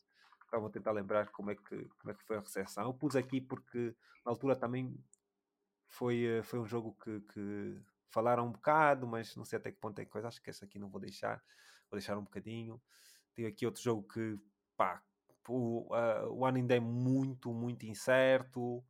Uh, aqui um que eu pus só mas esse também já posso dizer que é o Suicide Squad, que eu tipo, pus só aqui mesmo porque eu não tenho, eu não pus esse mambo no mambo aí. este aqui, ah, este aqui eu fiquei tipo muito, muito, muito incerto. Mas é pá, para ter um bocadinho de fé, para dar um bocadinho de fé no, no, no, jogo, porque eu gostaria muito que fosse, que fosse um bom jogo eh, e vou acreditar na, na Sony. Eu vou pôr aqui o Helldivers 2. Isto porque, é pá, só quero mesmo que o jogo seja bom. No fundo, honestamente. Epá, mano, vais, uh, eu acho que eu também tinha um Helldivers aqui e também era mais ou menos essa minha linha de, de pensamento. Como também, pronto, é, é daqueles que, que já fica no, no. Pá, se sair mesmo bem, sobe, mas se não sair. Epá, it is what it is. Vamos já, mas, yeah, também, mas já, é eu também tinha posto aqui, então deixa só lhe tirar. Deixa-lhe tirar. Epá, menos, menos de 80 não. Não, não, não sei, não sei, não sei. É assim, o primeiro, o primeiro Helldivers é daquele jogo que foi muito bom, muito consagrado, muito consagrado mesmo, mas uh, em termos de popularidade, era um jogo que tinha a sua popularidade, mas a popularidade era muito. Era é um, era um nicho grande, mas era um nicho mesmo do Helldivers, estás a ver? Uh, uhum. As comunidades, a comunidade não era, não era assim uma coisa muito, muito, muito, muito, muito grande, porque era um jogo muito específico. Este aqui a troca que eles fizeram para, para a diferença do jogo, do primeiro para este jogo, é uma aposta muito grande. Tanto é que na altura, quando. Não sei se tu te lembras, nesta altura, quando nós ficámos saber, a saber da leak da Nvidia, que este jogo teve no, no, na leak da Nvidia com o Helldivers 2, uh, foi um jogo que eu achei muito estranho eles anunciarem. O Helldivers 2. E eu não, não sei se. Não sei se. Não, por acaso acho que não. Mas, mas sim, o que acaba por acontecer é que eles na leak tinha lá, tinha lá o Helldivers E eu achei muito estranho eles anunciarem um Helldivers, principalmente naquela altura em que a Sony estava a mudar muito a jogada deles, eles anunciarem uhum. um Helldivers 2, da forma que o jogo estava. Mas, epá, passado esse tempo todo, eh, da forma que o jogo está, né, em terceira pessoa, cooperativa, eles estão a apostar numa coisa ligeiramente diferente. Uh, por isso, epá, vou ter fé. Vou ter fé que vai ser mais um Returnal. vai ser um Returnal. Uh, não, não exatamente no sentido do Returnal, mas acho que é um jogo que se eles pegarem na, na essência que era mesmo o Helldivers normal, o Helldivers que era o, o over the top, uhum. não é? O jogo vai ficar muito fixe, muito, muito, muito fixe. Mas eh, pronto, veremos. E também não é um jogo que está nos 40 euros, tipo, não é um jogo caro. Acho que isso também pode ajudar. Isto porquê? Porque uh, se o jogo se fosse jogo fosse mais caro e se fosse com a mesma qualidade, acredito que o pessoal ia dar uma nota mais baixa. Mas como o jogo é um bocadinho mais, mais, eh, mais barato e a qualidade do jogo mesmo e se, a qualidade do jogo estiver mesmo lá ainda vai uma nota mais alta a perceber por uhum. isso vou, vou acreditar nisso mas eh, pronto, diz-me aqui tu, o teu último jogo também para, para nós terminarmos Epá, para terminar eu tenho quatro jogos restantes porque eu não, não consigo, tipo, não vi assim sim, sim. nada que, que eu tenta, que tentasse preencher 30, 30 espaços Epá, tem um, dois da Ubisoft, continua a ter dois da Ubisoft, é um da Bungie. Da Bungie dois... tens, tens o Marathon? Yeah, ah, tenho Marathon dois... não sei este ano, é isso, não, não acredito muito, mas, mas diz-me diz qual é o jogo. Tem, yeah, pronto, tenho o... Um, yeah, tenho dois da, da Ubisoft, qual um é da Bungie. Tens da Ubisoft, tens o Star Wars, tens qual é o outro?